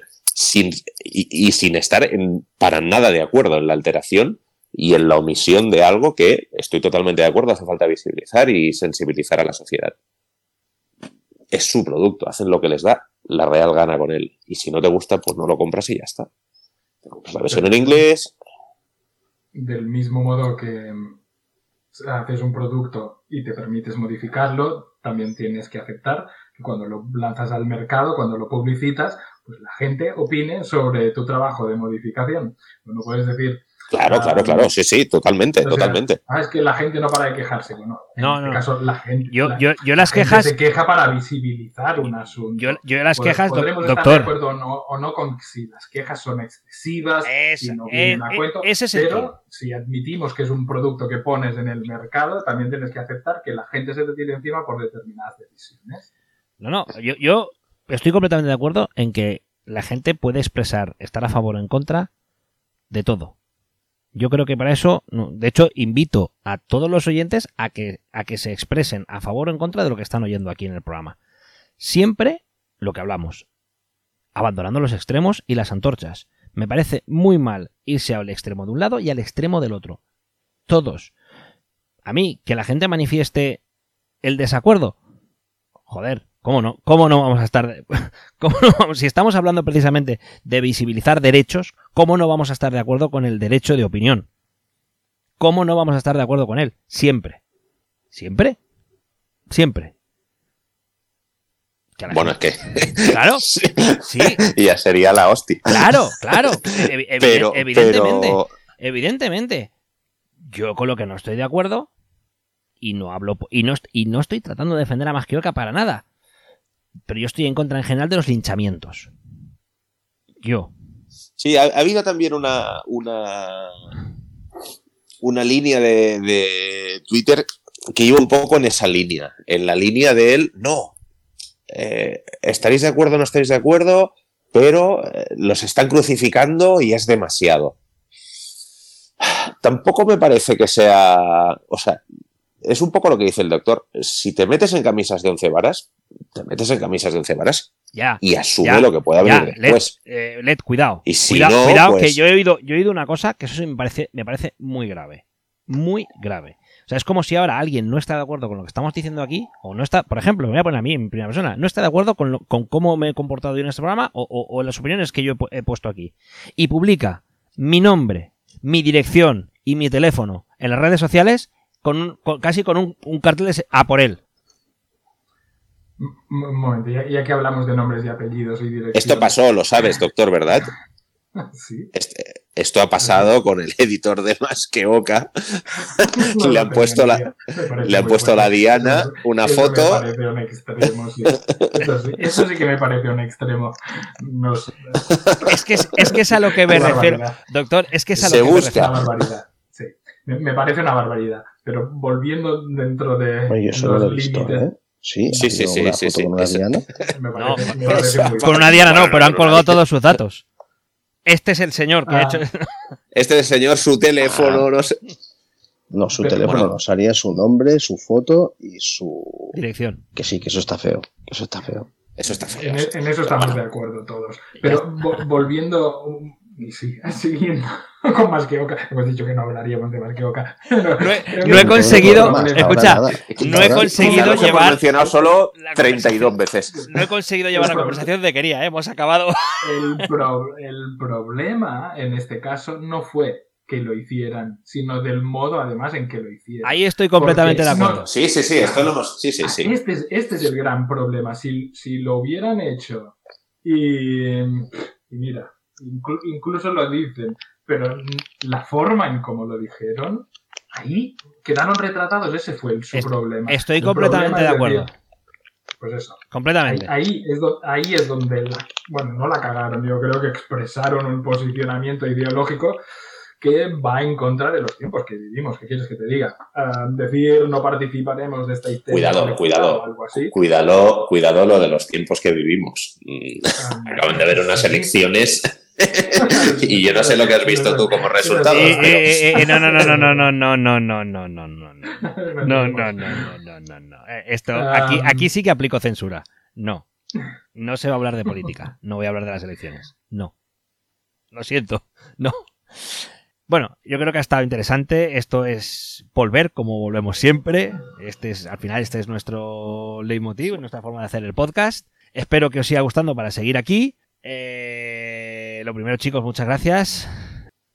Cortamos así un poco en seco, pero eh, esto ha dado, ha dado Es de se largo. nos, se nos ha ido un poco, se nos ha ido un poco de madre. Se nos ha ido exacto. Queremos hablar de, de tres temas y nos hemos quedado en uno. Eh, habrá, esto significa que eh, en breve podremos grabar más, tenemos más cosas.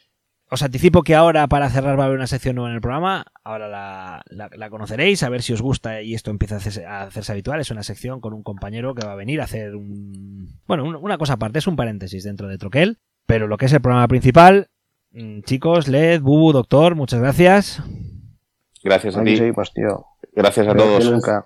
Ya sabéis, Vamos. Bubu está ahí en las redes sociales poniendo a parir un montón de juegos y quedándose otros, que me hace gracia que yo, yo te voy leyendo. Este sí, este hay alguno por ahí de. Es muy fácil, este se queda. Otro día. Es que est- estoy en modo encefalograma plano, ¿sabes? Necesito cositas tontitas y resultonas. Mira, Dorfromantic, no, pues mira, ahí lo tienes. cositas que parecen tontitas y no lo son tanto, para mí, he probado el Carcassonne en niebla. La- Ah, hombre, este eso de está en mi wishlist, tío. el, Eso de, está en mi el de niebla de tío, Carcassonne, lo jugamos el otro día los amigos, se supone que son seis niveles, no hemos pasado el segundo. Ahí lo, ahí lo-. Ahí lo, ahí lo dejo.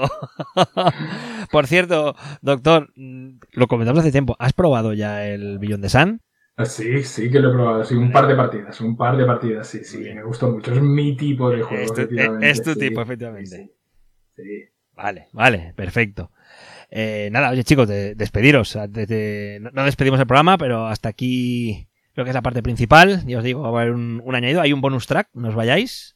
Pero Led, doctor, Bubu, vosotros mismos. Hasta la próxima. Breve. Hasta la próxima. Hasta la próxima. Gracias por todo, Pepe.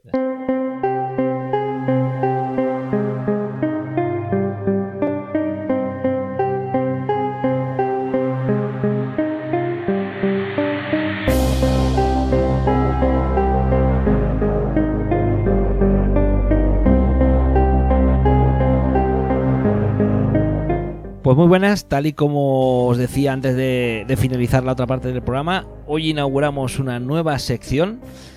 Eh, ya estado dando vueltas para. Vamos, a hacer alguna- algunas cositas nuevas en el, en el programa y una de ellas es llamar a un buen amigo mío que tenía que pasar por aquí y ya veréis como al final vais a querer. Vais a querer que todos los días aparezca en vuestras vidas Chema. Así que lo primero que voy a hacer es presentarte tal y como llega. Hola Chema, muy buenas. Bienvenido a Troquel Connection. ¿Qué tal? ¿Qué tal? Me, has puesto rojo, ¿eh? Estoy ahora azorado. Ha sonado. Bueno, pues esto es una pequeña ventana que hemos abierto dentro del programa para, para tu barra libre. Ole. Y, y bueno, mm, hasta ahora no, no hemos dicho ni el nombre. eh, ya le crearemos careta, pero eh, te hemos metido una sintonía para, para iniciar, a ver cómo está esto. Y presenta tu, presenta tu esto. No. A ver, Yo había pensado, a ver, eh, es un espacio para hablar de, de de cualquier cosa, de lo que nos venga, nos apetezca, nos apetezca a ti y a mí, y ponernos aquí a charlar tal cual. Entonces, yo había pensado, a ver, la broma también es un poquito, es muy de Valencia, eh, yo había pensado llamarle arroz con cosas. El arroz con cosas, aquí en Valencia lo llamamos a toda paella que no lleve, que no sea paella, vamos. O sea, a todo el arroz que hace el resto del mundo que no es el nuestro. A to- todo el mundo dice que hace paella. Esos- famosos platos, esos famosos platos de paella que te encuentras en Madrid con sus guisantes, su choricito. Buah, eso es arroz con cosas. Entonces, como nosotros vamos a hablar pues, de un mezcladillo de todo, pues, pues yo creo. Y luego también, si nos estáis oyendo desde el sur, podéis llamarle a esto pringá, que también, también funciona. Vamos, que al final vamos a comernos un marrón, ¿no?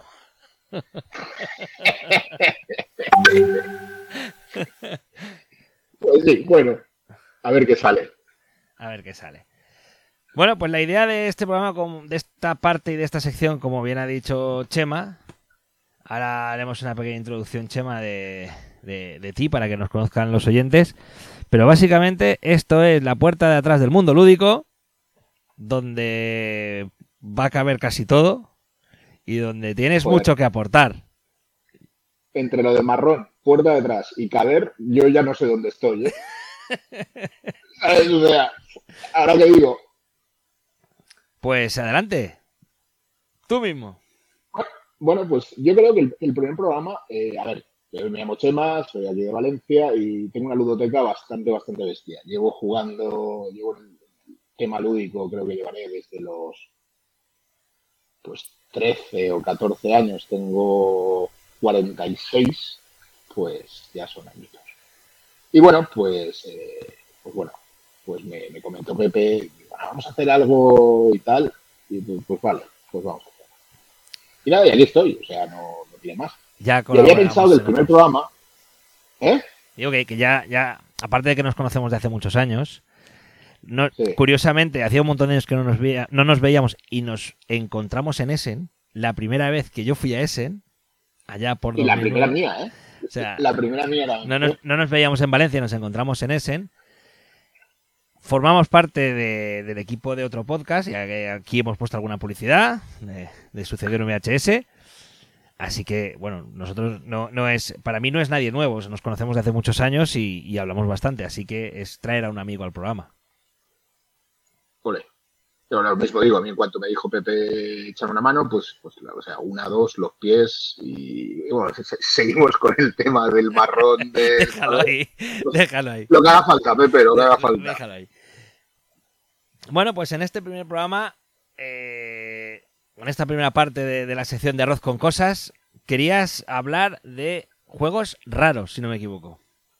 Vamos, sí, a mí me gustaría hablar, que habláramos tú y yo de las cosas más raras que tenemos en nuestras ludotecas. O sea, cositas, buqué.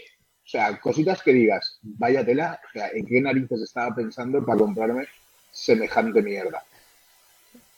De eso quiero que, que hablamos. semejante mierda o no, pero, pero raro, vamos. O sea, raro decir, joder. Y quería que habláramos pues de eso. O sea, yo aquí, aquí a mi lado tengo, me he preparado aquí unos cuantos que son también canelita fina. Pues Y, y, y, bueno, y de hecho, de hecho hay dos de ellos que los compré, ahora que lo has nombrado, la, la primera vez que fuimos a Essen, los compré en Essen contigo. Sí, y los, y O sea, los de hecho pro- y- tengo- y los probamos en Dioile. Exacto, de hecho tengo aquí uno firmado. ¿Te acuerdas con, con el autor? Pues ahí, ahí lo tengo, ahí lo tengo. Bueno, pues vamos a adentrarnos en las profundidades de la biblioteca de Chema. Bueno, ¿cómo quieres empezar? Eh, ¿Ligerito o empezamos ya a tope? Siéntete libre. Empieza, empi- ¿Empiezo yo? empieza a echar arroz, empieza a echar arroz. Bueno, empezamos a echar arroz. Mira, la primera cosa eh, así friki, que tampoco sé por qué narices lo compré, bueno, todos hemos sido adolescentes. Eh, esto lo estás grabando también con vídeo, es, es por enseñarlo. Bueno, el juego eh, se llama Playboy. Es el juego de la revista Playboy que salió, a ver que lo mira aquí, en 1986. Es de Virgin Games. ¿Y sabes lo peor de esto lo que es? ¿Qué es? que lo he jugado, tío. O sea, lo más jodido es que lo he jugado. O sea, lo he jugado una vez. O sea, no me ha dado para más. Pero bueno, que lo sigo teniendo. Es una especie de Monopoly en el que eh, lo que quieres llegar a ser es llevar el tipo de vida que la revista Playboy anunciaba. Y entonces te vas moviendo en un tablero, muy, muy rollo Monopoly, y vas pues comprando pues cosas de lujo, te vas yendo a cenar con señoras, etc, etc. Y luego, bueno, hay tiene, tarjetas, escucha, tiene una- entrada en la BGG y todo, ¿eh? Que lo sepáis. Playboy The Game of ¿Qué Elegant Lifestyles de 1986. Eh, Yo me lo compré porque yo a los 14 años era un tío elegante, tenía una vida elegante y dije, este este es mi juego, o sea, no... Y lo que mola mucho eh, es que vienen unas, vienen una- unas cartas, bueno, vienen cartas de romance y vienen cartas de... cartas de romance y cartas de qué va a pasar o qué pasa ahora. En las cartas de romance te venían eh, como consejos de Playboy, que te daba la revista Playboy. Y vamos, o sea, los consejos no tienen ningún desperdicio. Hay uno, este es el que más me gusta a mí. Esto, lo he buscado, ¿eh? Me lo he currado para la sección. Dice, el sudor excesivo no significa nada. Eh, no significa nada malo para tu pareja. Dice, no significa que tu pareja esté en peligro, perdón. El- el sudor, es que lo estoy traduciendo. El sudor excesivo no significa eh, que tu pareja esté en peligro, a no ser que cause que los dos, que vosotros dos os deslicéis fuera de la cama. O sea, este era el humor del juego. Maravilloso. Año, recuerdo a los oyentes, año 1986. Correcto. Pero bueno, o, o por ejemplo, otra, otra carta. Dice, mira, la idea de, de quién se pone arriba podría ser crucial en tu matrimonio. Eh, nosotros te recomendamos que habléis algo más o que lo intentéis por el lado. Ya está, o sea. Y estos eran los super consejos que te da el juego. Lo jugué una vez con mis colegas, además me acuerdo, me, acuerdo el día, o sea, me acuerdo el día de jugarlo y joder, eh, durito. Pero bueno, pero, pero aquí sigue mi ludoteca, ¿sabes? Eso, debe Y bueno, difícil cuenta tu- desprenderte de ese. De esas cosas tiene que ser difícil desprenderte. No, esto, esto no me desprendo, tío. O sea, esto, el juego de Playboy, es que es el juego de Playboy. A ver, va, sigue. Cuenta tú, Pepe. No, yo tengo las ludotecas muy bien saneadas. Muy bien saneadas. ¿Qué dices? Sí. Bueno, sí, porque si echo muy para atrás, cuando todo el mundo, cuando yo empecé a jugar, cuando era pequeño, todo el mundo empezó a jugar o con, o con el Imperio Cobra. Oh. ¿Lo has vuelto a jugar, el Imperio Cobra? No, cometí el error. Es- hace es horrible, Es ¿eh? horrible, es horrible. Eh, y no, me- no me acuerdo, el, el otro por el que todo el mundo empezaba a jugar. Ah, ah, no me acuerdo. Pues, yo- pues había un tercero, ¿vale? Y ese tercero es el que, el que estuvo en mi casa muchos años, que se llamaba El Cetro de Yarek. El centro de Yarek, el del barco. Correcto. El del barco. Es que Cefa, yo creo que una temporada que Cefa pilló, o sea, como que le pilló el truco a vender juegos, que era saco juegos con un troquel enorme Y, y juegos que a fin de cuentas era tirar el dado y mover. Ese juego El templo, mal- hoy la maldición del templo creo Sí, que era otro. es- ese juego hoy sería ir en contra de todo lo que, lo, lo- que hablamos de juegos, porque es un juego que cuando lo abrías y montabas el troquel que había dentro que era el barco, ya era imposible de cerrar. O sea, para que os hagáis una, Jamás lo eh, cerrabas. para que os hagáis una idea, cerrado sería más o menos como la caja de un estratego, pero es que una vez lo montabas es como la big box del site. Sin poder cerrar. Y bueno, ese- Qué bueno, tío. pero tengo que decir que yo no. Sería más un placer culpable porque lo recuerdo muy bien. Hoy, hoy en día a lo mejor dices, hostia, esto es terrible, te ibas moviendo por un barco. Además, las figuras tenían. Era, era un troquel de cartón que tenía un pequeño ganchito lateral porque podías Sí, esta- moverte por el lateral de la- del, del barco. Entonces lo enganchabas en los agujeros que había ahí. Eso es eso es lo- lo, más oscuro que puede haber pasado por mi ludoteca. Tío, eres muy light, eres muy vainilla. Sí, sí, sí. Yo... O sea, es que ahora, claro, es que ahora yo cuando empiece a soltar el Playboy he soltado de los flojitos. Cuando me empiece a desmelenar, joder, es que el cetro de Yarek. De hecho, lo estoy viendo, el cetro de Yarek ni tirabas el dado, tenías como, como un, una, un una ruleta. redondel. Era una ruleta. Una ruleta, correcto. Sí. Correcto. Y los personajes eran el hombre enmascarado, Mandrake. Eso era, bueno, un poco, bueno, eh, de aquella época. Luego tenían, estaban los, los guays que tenían el Imperio Cobra. Ahí con esa figura de cobra que iba mirando a todo el mundo. Escucha, Pepe, el cetro de Yarek era tope gama, era de Sí. tener pasta, ¿eh? que era troquel y, y el cetro, de hecho, el cetro era, era, Era de plástico. era de plástico. Era, pero como un, nuevo. ca- un callado que hacía una Y con una gema de plástico que se insertaba en medio de esa Y. Correcto. Además del plástico, el bueno, del que lo chupas y sabe bien. Son mis recuerdos que me llegan de pequeño. Pero, pues joder, yo, yo es que esos los tenía todos, tío. Tenía el centro, el centro de Yarek, la maldición del templo, creo que era otro, que fue el primero en, en sacar el troquel. Luego de los últimos sacaron uno que se llama Corre Yeti Corre. Ostras, sí. Ah, ¿Cuáles más estaba? Luego había uno que se llamaba La calle Morgue, Asesinato en la calle Morgue, que los tíos con dos cojones te vendían el juego sin instrucciones. Y te decían que, que lo más guay del juego es que te hicieras tú el juego. O sea, no queremos currar, te vendemos el juego y ya te lo, te lo, te lo haces tú. Sí, tío, o sea, Estoy Era muy, muy- Estoy viendo fotos ahora del cetro de Jag y esto es increíble. El misterio también fue un cefa muy clásico. el mister- bueno, que era el, era el Cluedo. Correcto. era el, el Cluedo con monstruos. Ostras, ¿tú, tú sabes que yo llegué a tener Sí, la isla de fuego? la portada del centro de Yarek no podíamos Te, te has congelado. ir metido en la gema. Ostras, qué guapo. y aquí estoy viendo una foto que estoy viendo los, los personajes eh, del centro de Yarek. El templo de cristal, no el templo maldito, el templo de cristal era el que yo te decía. Ujú. Los personajes que podías llevar en el centro, eh, hostia, en el centro Yarek, además había rondeles que cambiaban los caminos. Sí, sí, sí, sí. Y los personajes eran Fumanchu, Houdini, Mandrake creo que era, y uno que se llama Voodoo, puede ser. Es que no lo veo bien. Una maravilla. Joder, cómo, cómo molaba esto, tío. ¿Sabes qué Pues es lo esto peor? lo Que creo que soy capaz ahora de si, si esto apareciera por casa de mi, de mi padre o algo, si apareciera por ahí, sería capaz de jugarlo con mi hijo. Yo con mis nanos jugué a la Isla de Fuego hace relativamente poco, ¿eh? De MB. Y a la embrujada, ¿te acuerdas la embrujada de, de MB? Que era una calavera que caía. Que brillaba por la noche, una fluorescente.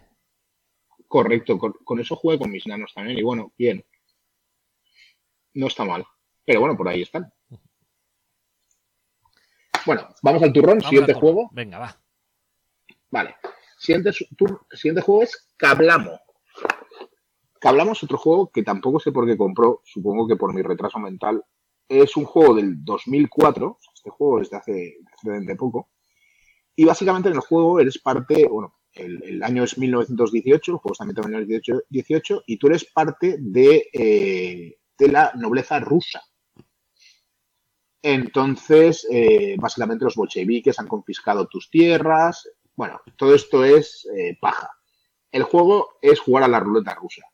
O sea, tú tienes un, tú tienes un, tablero delante donde simula el tambor de una pistola con seis balas. Y bueno, y tienes que las seis balas son, son tokens. Hay distintos tokens, las balas pasan, pueden pasar cosas, no tiene por qué ser una bala, puede ser que el de al lado tenga que hacer algo, o sea, es un juego de memoria. Y el rollo es pues no volarse la cabeza, o ser el último en, en no volarse la cabeza. Y esto es Cablamo con K. Sí, lo estoy viendo. A ver, no pinta tan mal. Que tienes como un dial, lo que dices es el tambor de, un revólver. Año 2004. Esto está publicado por Gigantoscope. Sí, creo que. El, es Christopher Kramer. Sí, estos tíos han hecho juegazos como Spank the Monkey. Spank the Monkey es, en inglés, es pues tocarse la banana. pues no sé por qué narices. Te... Eh, de hecho, este juego nunca lo he jugado, tío. Madre mía. Y yo creo que tiene que estar gracioso. Sí. Este juego y coge cinco jugadores. Pues este tiene que ser divertido. A ver. Además este hay fotos de la gente jugándolo como si fuera apuntando a otro, o sea, con, con los dedos entonces ya empezamos a jugar al Casangans. Como si fuera el Casangans, exacto, tal cual. Y luego, bueno, dos cubatas y, y para adelante. Iba a decir una barbaridad, pero no. Me, Ah, claro, porque tú vas, tú vas robando toques, ¿no? Para sustituir las balas. Correcto. Y hay una posición que parece que es segura. No sé, yo creo que puede estar chulo. Ah, lo, probaremos, lo probaremos. Lo probaremos. Esto, esto con dos cervezas puede ser muy divertido. Bueno, y ahora vamos a entrar ya. Vamos a entrar ya en el en ese, en los juegos que, pillamos, eh, bueno, que pillé yo en ese. Primer juego que además este juego encima me gusta. O sea, lo he jugado más de una vez. De hecho, coño, mira, lo estoy, leyendo y pone distribuido en España por Homoludicus. Que es el Pamplona, Viva San Fermín. Es un juego del 2011 de Genos Games. Y es un juego en el que eh, pues corres los Sanfermines. O sea, llevas, eh, aparte de llevar tu corredor, llevas también dos toros. Y bueno, el objetivo del juego es eh, ser el último el que pillen los toros. Pillar a otros y que no te pillen. Correcto. Y la verdad es que es bastante divertido. Lo he jugado, lo he jugado bastantes veces. A ver, bastantes veces, igual lo he jugado cinco veces o por ahí. Pero, tío, es un juego que me mola. Además, eh, los toritos son de plástico, son como los toritos estos que comprabas en, cuando éramos nanos en, tiendecitas. Cuando, cuando, teníamos televisiones de tubo catódico que se apoyaban encima. Exacto, exacto. Y, está guay, tío. A mí, no sé, a mí siempre me ha hecho mucha, mucha gracia. Y la verdad es que muy guay. Ese lo compré, ese lo compré en el, en el primer set que fuimos. Sí. Que además yo me volví loco, ¿te acuerdas, tío? Yo no sé la barbaridad de juegos que compré que luego no me cabían. Metiéndolos en todas las maletas que podíamos. que de hecho que ahí hice una de las. Pamplona Viva San Fermín se llama. Pamplona Viva San Fermín. Peso 264. ¿Cuánto le dan? 2,64. No tienen ni, no tienen ni puta idea. 5,77. Esto es un juego, Ken. De media un 5,7, sí. Oh. A ver, el, el, tablero durillo, ¿eh? Ahí con esa, esa curva. Bueno, bueno. Es, es la curva de mercaderes. Estoy mirando. A ver, hay un tío aquí de Canadá que dice, le da un 1 y dice, el juego es injugable. Lo hemos intentado dos veces. Joder, yo he jugado 5. La primera partida nosotros no pudimos acabar y la segunda vez nosotros no queríamos continuar después de la segunda del segundo track. Luego aquí hay un tío español que dice, qué horror. Otro que dice, otro de Knoxville, que dice, los componentes son muy guays, pero las reglas son terribles. Joder, tío. Pues tengo el gusto muy jodido, ¿eh? La memoria, la memoria. Yo creo que es la memoria. También es verdad que antes había como, antes había como menos, como menos juegos de todo. O, nos hemos vuelto más exigentes o, más tiquismiquis, lo que quieras. coge lo que te quieras, elige lo que quieras. Más viejos, tío. También te digo que igual juego mañana una partida de esto y, lo tiro por la ventana, ¿eh? O sea. Posiblemente. No sé. ¿Eh? Posiblemente. Es posible. Bueno, y ahora vamos con el siguiente, que este es de la editorial de los checos, CBG, Checkboard Games. Y este es el otro que compré, otro de los tantos que compré en Essen, pero bueno, es otra de las joyitas que compré en Essen, y se llama Infarct, con K. O sea, es un juego de colocación de trabajadores en el que el objetivo del juego es ser el único de tus colegas que queda vivo. Sí. Eh, tienes distintas, cada, cada, jugador lleva un personaje y estos personajes eh, tienen como, como varios tracks. Entonces, uno de los tracks es colesterol, otro es presión sanguínea, otro es obesidad, otro es depresión, otro es diabetes y el otro es ya cáncer. A tomar por culo todo. Y entonces, conforme tú vas colocando tus trabajadores, tú puedes pues, ir a trabajar, puedes irte de fiesta, puedes ir a comprar, te puedes ir al gimnasio. Estos, pues por ejemplo, si vas a trabajar, pues la depresión te sube. Eh, si comes, eh, si te compras cartas de comer guay, pues te puede subir la obesidad, pero te puede bajar la depresión porque te mola, o subirte la diabetes. Conforme estos tracks van subiendo, o sea, pues por ejemplo, eh, cuando la presión sanguínea, a ver, Cuando la presión sanguínea sube hasta el track 7, a 10 te mueres en todos. Menos en obesidad. De gordo no te puedes morir conforme, pues, por ejemplo, conforme subes de 7 la presión sanguínea, pues el colesterol también te sube. Y si el colesterol te llega a 7, te empieza a subir la presión sanguínea también.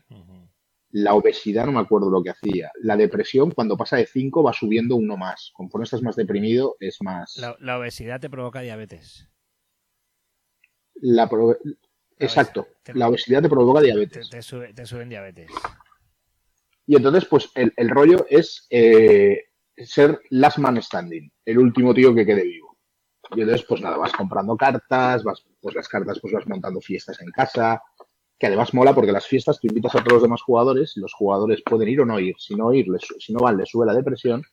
Y si van, pues se exponen a todo lo que les des en tus fiestas, que pues alcohol, eh, sustancias ilegales. Y bueno, pues, pues eso y el objetivo del juego, ya este es que lo he jugado, además, este me acuerdo que hablamos con el, con el, con el autor, que se llamaba Jack Nedostad. Y me acuerdo que nos tiramos un montón de rato convenciéndole que me lo dejara más barato porque era de, era de un club, que tenía un club en Valencia, que era, y al final me lo dejó, me lo dejó a precio a lo que le costaba a él, y encima me firmó el juego. Y es un juego que he jugado y es divertido, ¿eh? O sea, te echas unas risas. Y a ver, no es, yo qué sé, o sea, no es un True the ni es, no sé, no es un juego que, sea la, mega leche. Pero bueno, para lo suficientemente tonto para, para echarte unas risas. Sí, es, sobre, todo es eso. El, tema es, vamos a hacer, vamos a hacer una tontería, va, venga. Vamos a ver. Esto. Exacto. Exacto. Y la verdad es que, bien, a mí no me desagrada. O sea, de hecho sigue en mi ludoteca. También es verdad que el Playboy también sigue, entonces mi, mi, tampoco tengo mi criterio de que siga algo biblioteca o no. No, no, dice, no dice nada. Ni en un sentido ni en otro. ¿Y lo has mirado en, la, en la BGG a ver cuánto le ponen? ¿De qué? ¿De nota? 2011. ¿Qué quieres? ¿De nota? Mm. Pues un 6,5, tío. Muy bien. Ah, mejor, mejor que el Pamplona. Peso 1,70. O sea, mola. Hay un tío de la República Checa que le da un 1 y dice: en la cosa más ofensiva, avergonzante y depresiva en la historia de los juegos de mesa. Dice, ¿para quién, para quién cojones era, es el target de audiencia para esta pieza de, mierda? ¿Cómo es posible que la gente lo llame divertido? Bueno, pues a un chico que no le ha gustado. Sí. Eh, me hace gracia porque hay uno que dice que no es, que no es un party game, que es una colocación de trabajadores y, y, algo para administrar la mano. Ostras, y aquí sale un tío de Canadá que dice, como un profesional médico, eh, me lo pensaría dos veces me lo pensaría dos veces antes de tratar a alguien que encuentre eh, humor en este juego. O sea, ya sabéis que si os ponéis enfermos en Montreal, Quebec, Canadá, y os aparece un tal Grimsalt que os atiende, no le digáis que os gusta el infarto porque os morís. O sea, os deja morir. Otro dice que es un, regalo que le han dado que no, que no le gusta. En fin, este es un, el, viejo este, truco. A ver, este es un juego que tienes que tener. Eh, iba a decir tragaderas, pero no es cierto. Tienes que, tienes que tener un. Cierro los ojos y voy a pasármelo bien. Esto no va de ofender a nadie ni, ni, ni de que, ni que sea un modelo de, de conducta a seguir. Pero yo creo como todo.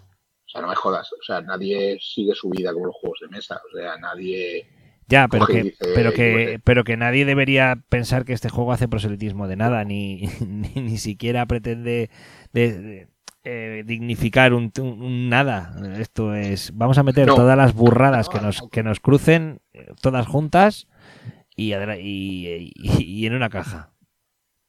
Pero al contrario, no las significa. O sea, de hecho, todas las movidas que haces, o sea, tú, por ejemplo, si fumas, si utilizas una carta de fumar cigarrillos, te va a subir el cáncer y te va a subir tal, o sea, eh, no lo dignifica, al contrario. No, sí, sí, a alguno le vendría muy bien ver que, que, no, las drogas, ah, no, las drogas matan. Ahí va, pues sí, pues es verdad. Fíjate.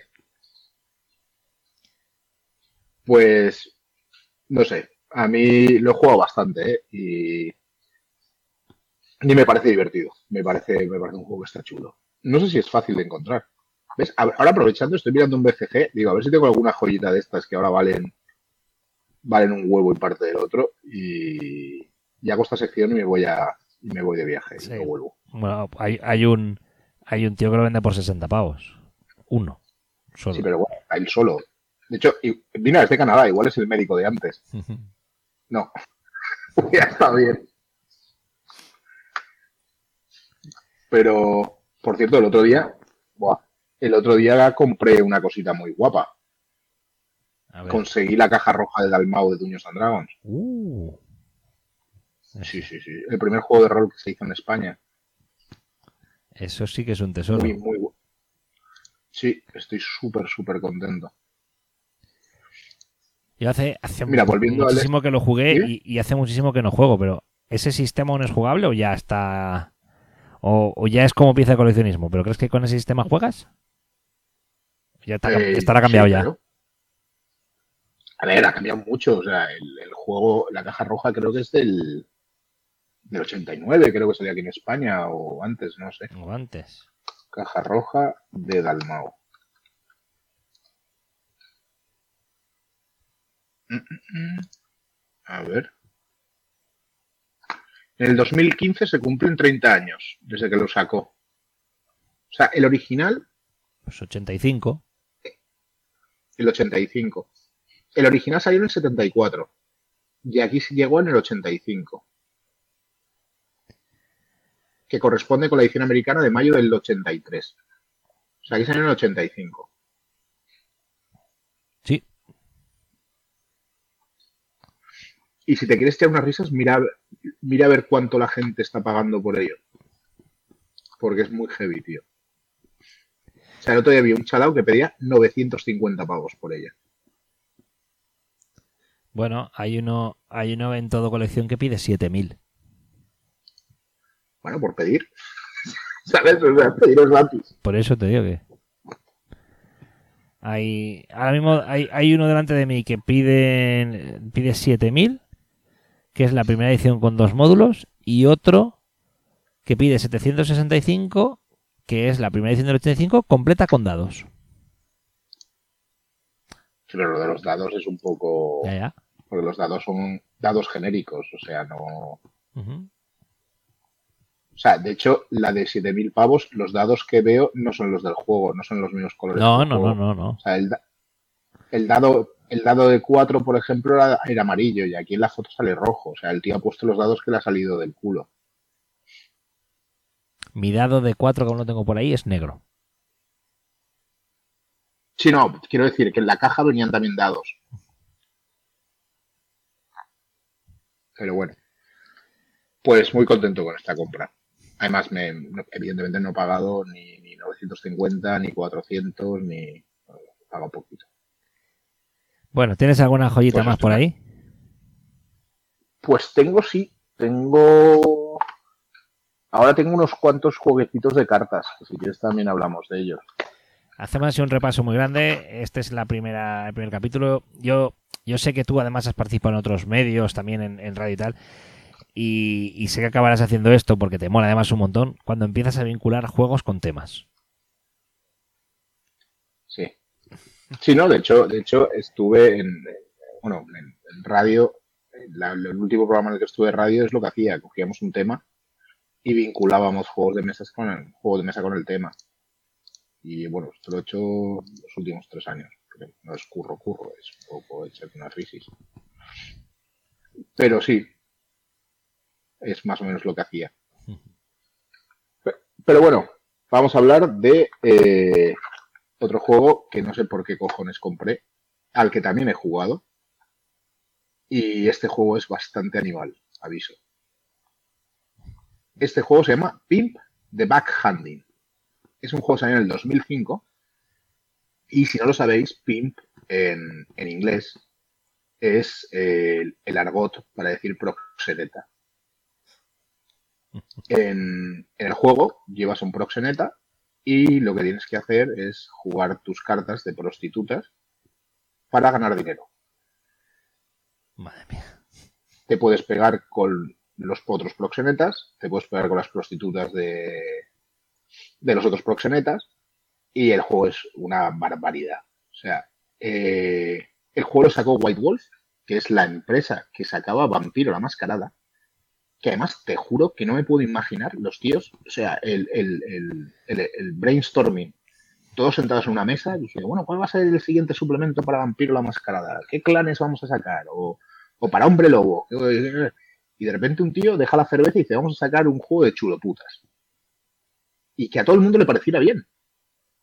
O sea, me parece espectacular. Y otra cosa muy, muy heavy del juego es que está ilustrado por Scotty Young. Scotty Young, a día de hoy, es un dibujante de Marvel. Además, un tío que dibuja muy, muy bien. Y todas las ilustraciones de las cartas son de Scotty Young. A ver, hay, hay que decir que visualmente el juego no es. no es salvaje. Son ilustraciones de cómics. eh, o sea, tipo cómic. Yo creo que al- algunas de las que podrías encontrarte en el jueves, como mucho. Y, y no. Sí.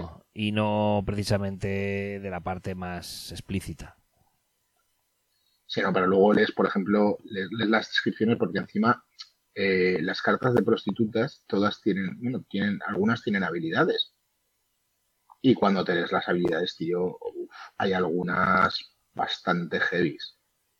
Pero bastante heavies. O sea, hay una, por ejemplo, que se llama Cheryl, que es adicta al crack.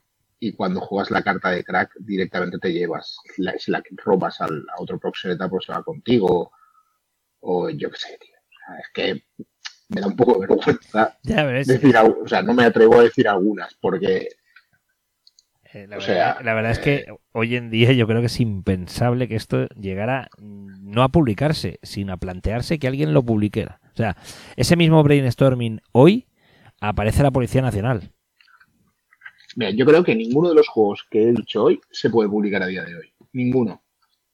Ni se puede publicar el Pamplona Viva San Fermín, ni se puede publicar el Cablamo. Evidentemente el Playboy tampoco, porque creo que la revista creo ya ni existe, creo. El Infart tampoco se puede publicar. Este, vamos, este totalmente descartado. O sea, esto, esto no se puede publicar jamás. Y de los dos siguientes que voy a hablar, yo creo que tampoco se puede. O sea, yo creo que ninguno de los que hemos presentado hoy, a día de hoy, pero tío, si es que se enfadan por el color de los tokens a día de hoy, si el color es este, es este y yo me ofendo y tal, ¿cómo narices van a publicar algo así? Es que me parece un- una locura, o sea, ni, ni de coña.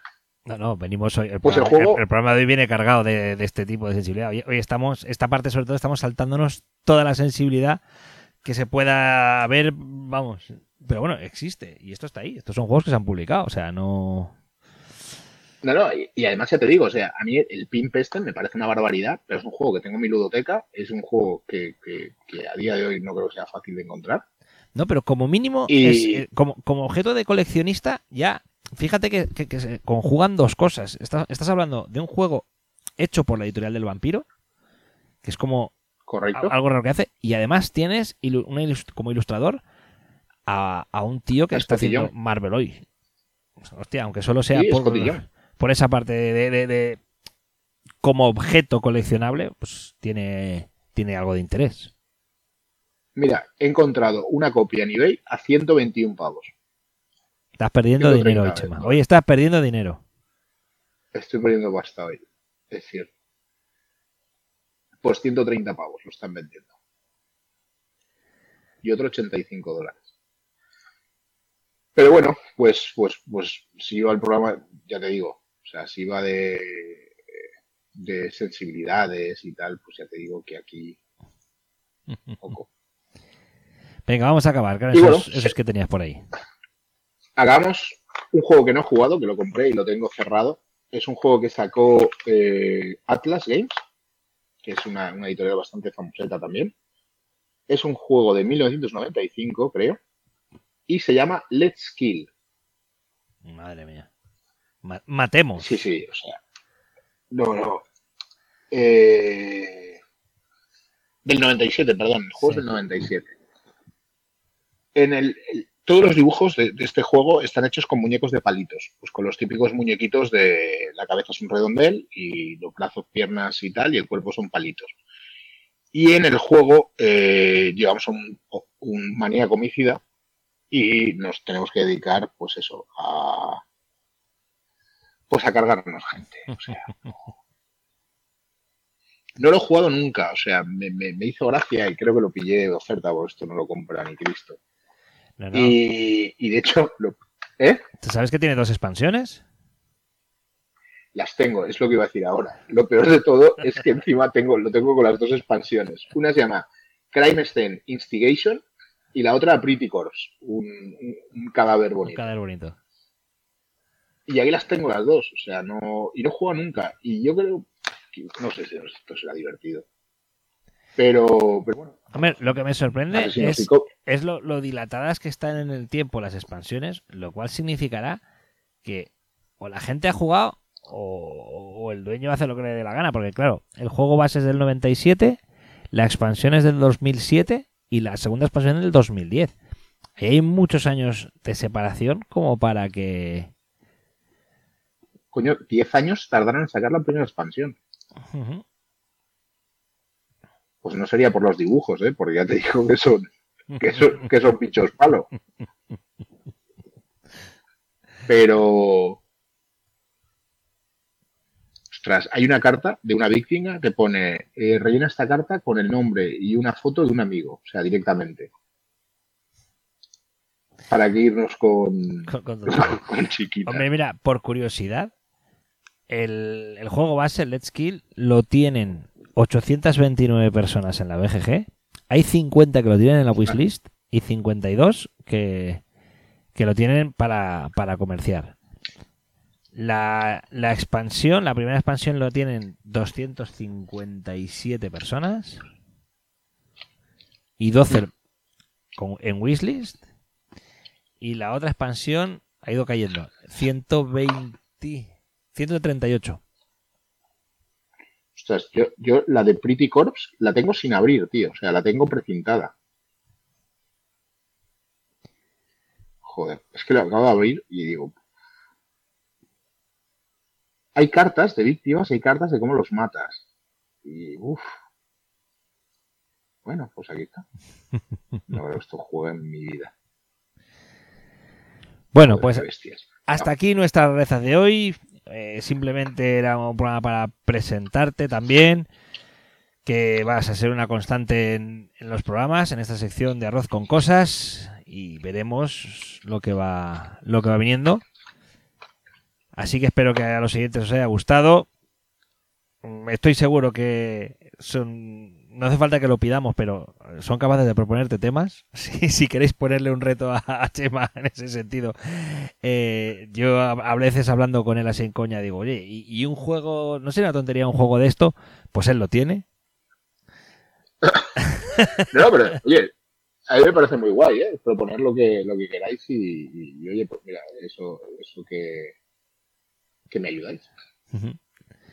Pues nada, Chema, bienvenido al programa y... Muchísimas gracias. A pasarlo bien a partir de ahora. Venga, tío. Un abrazote. Venga. Hasta luego.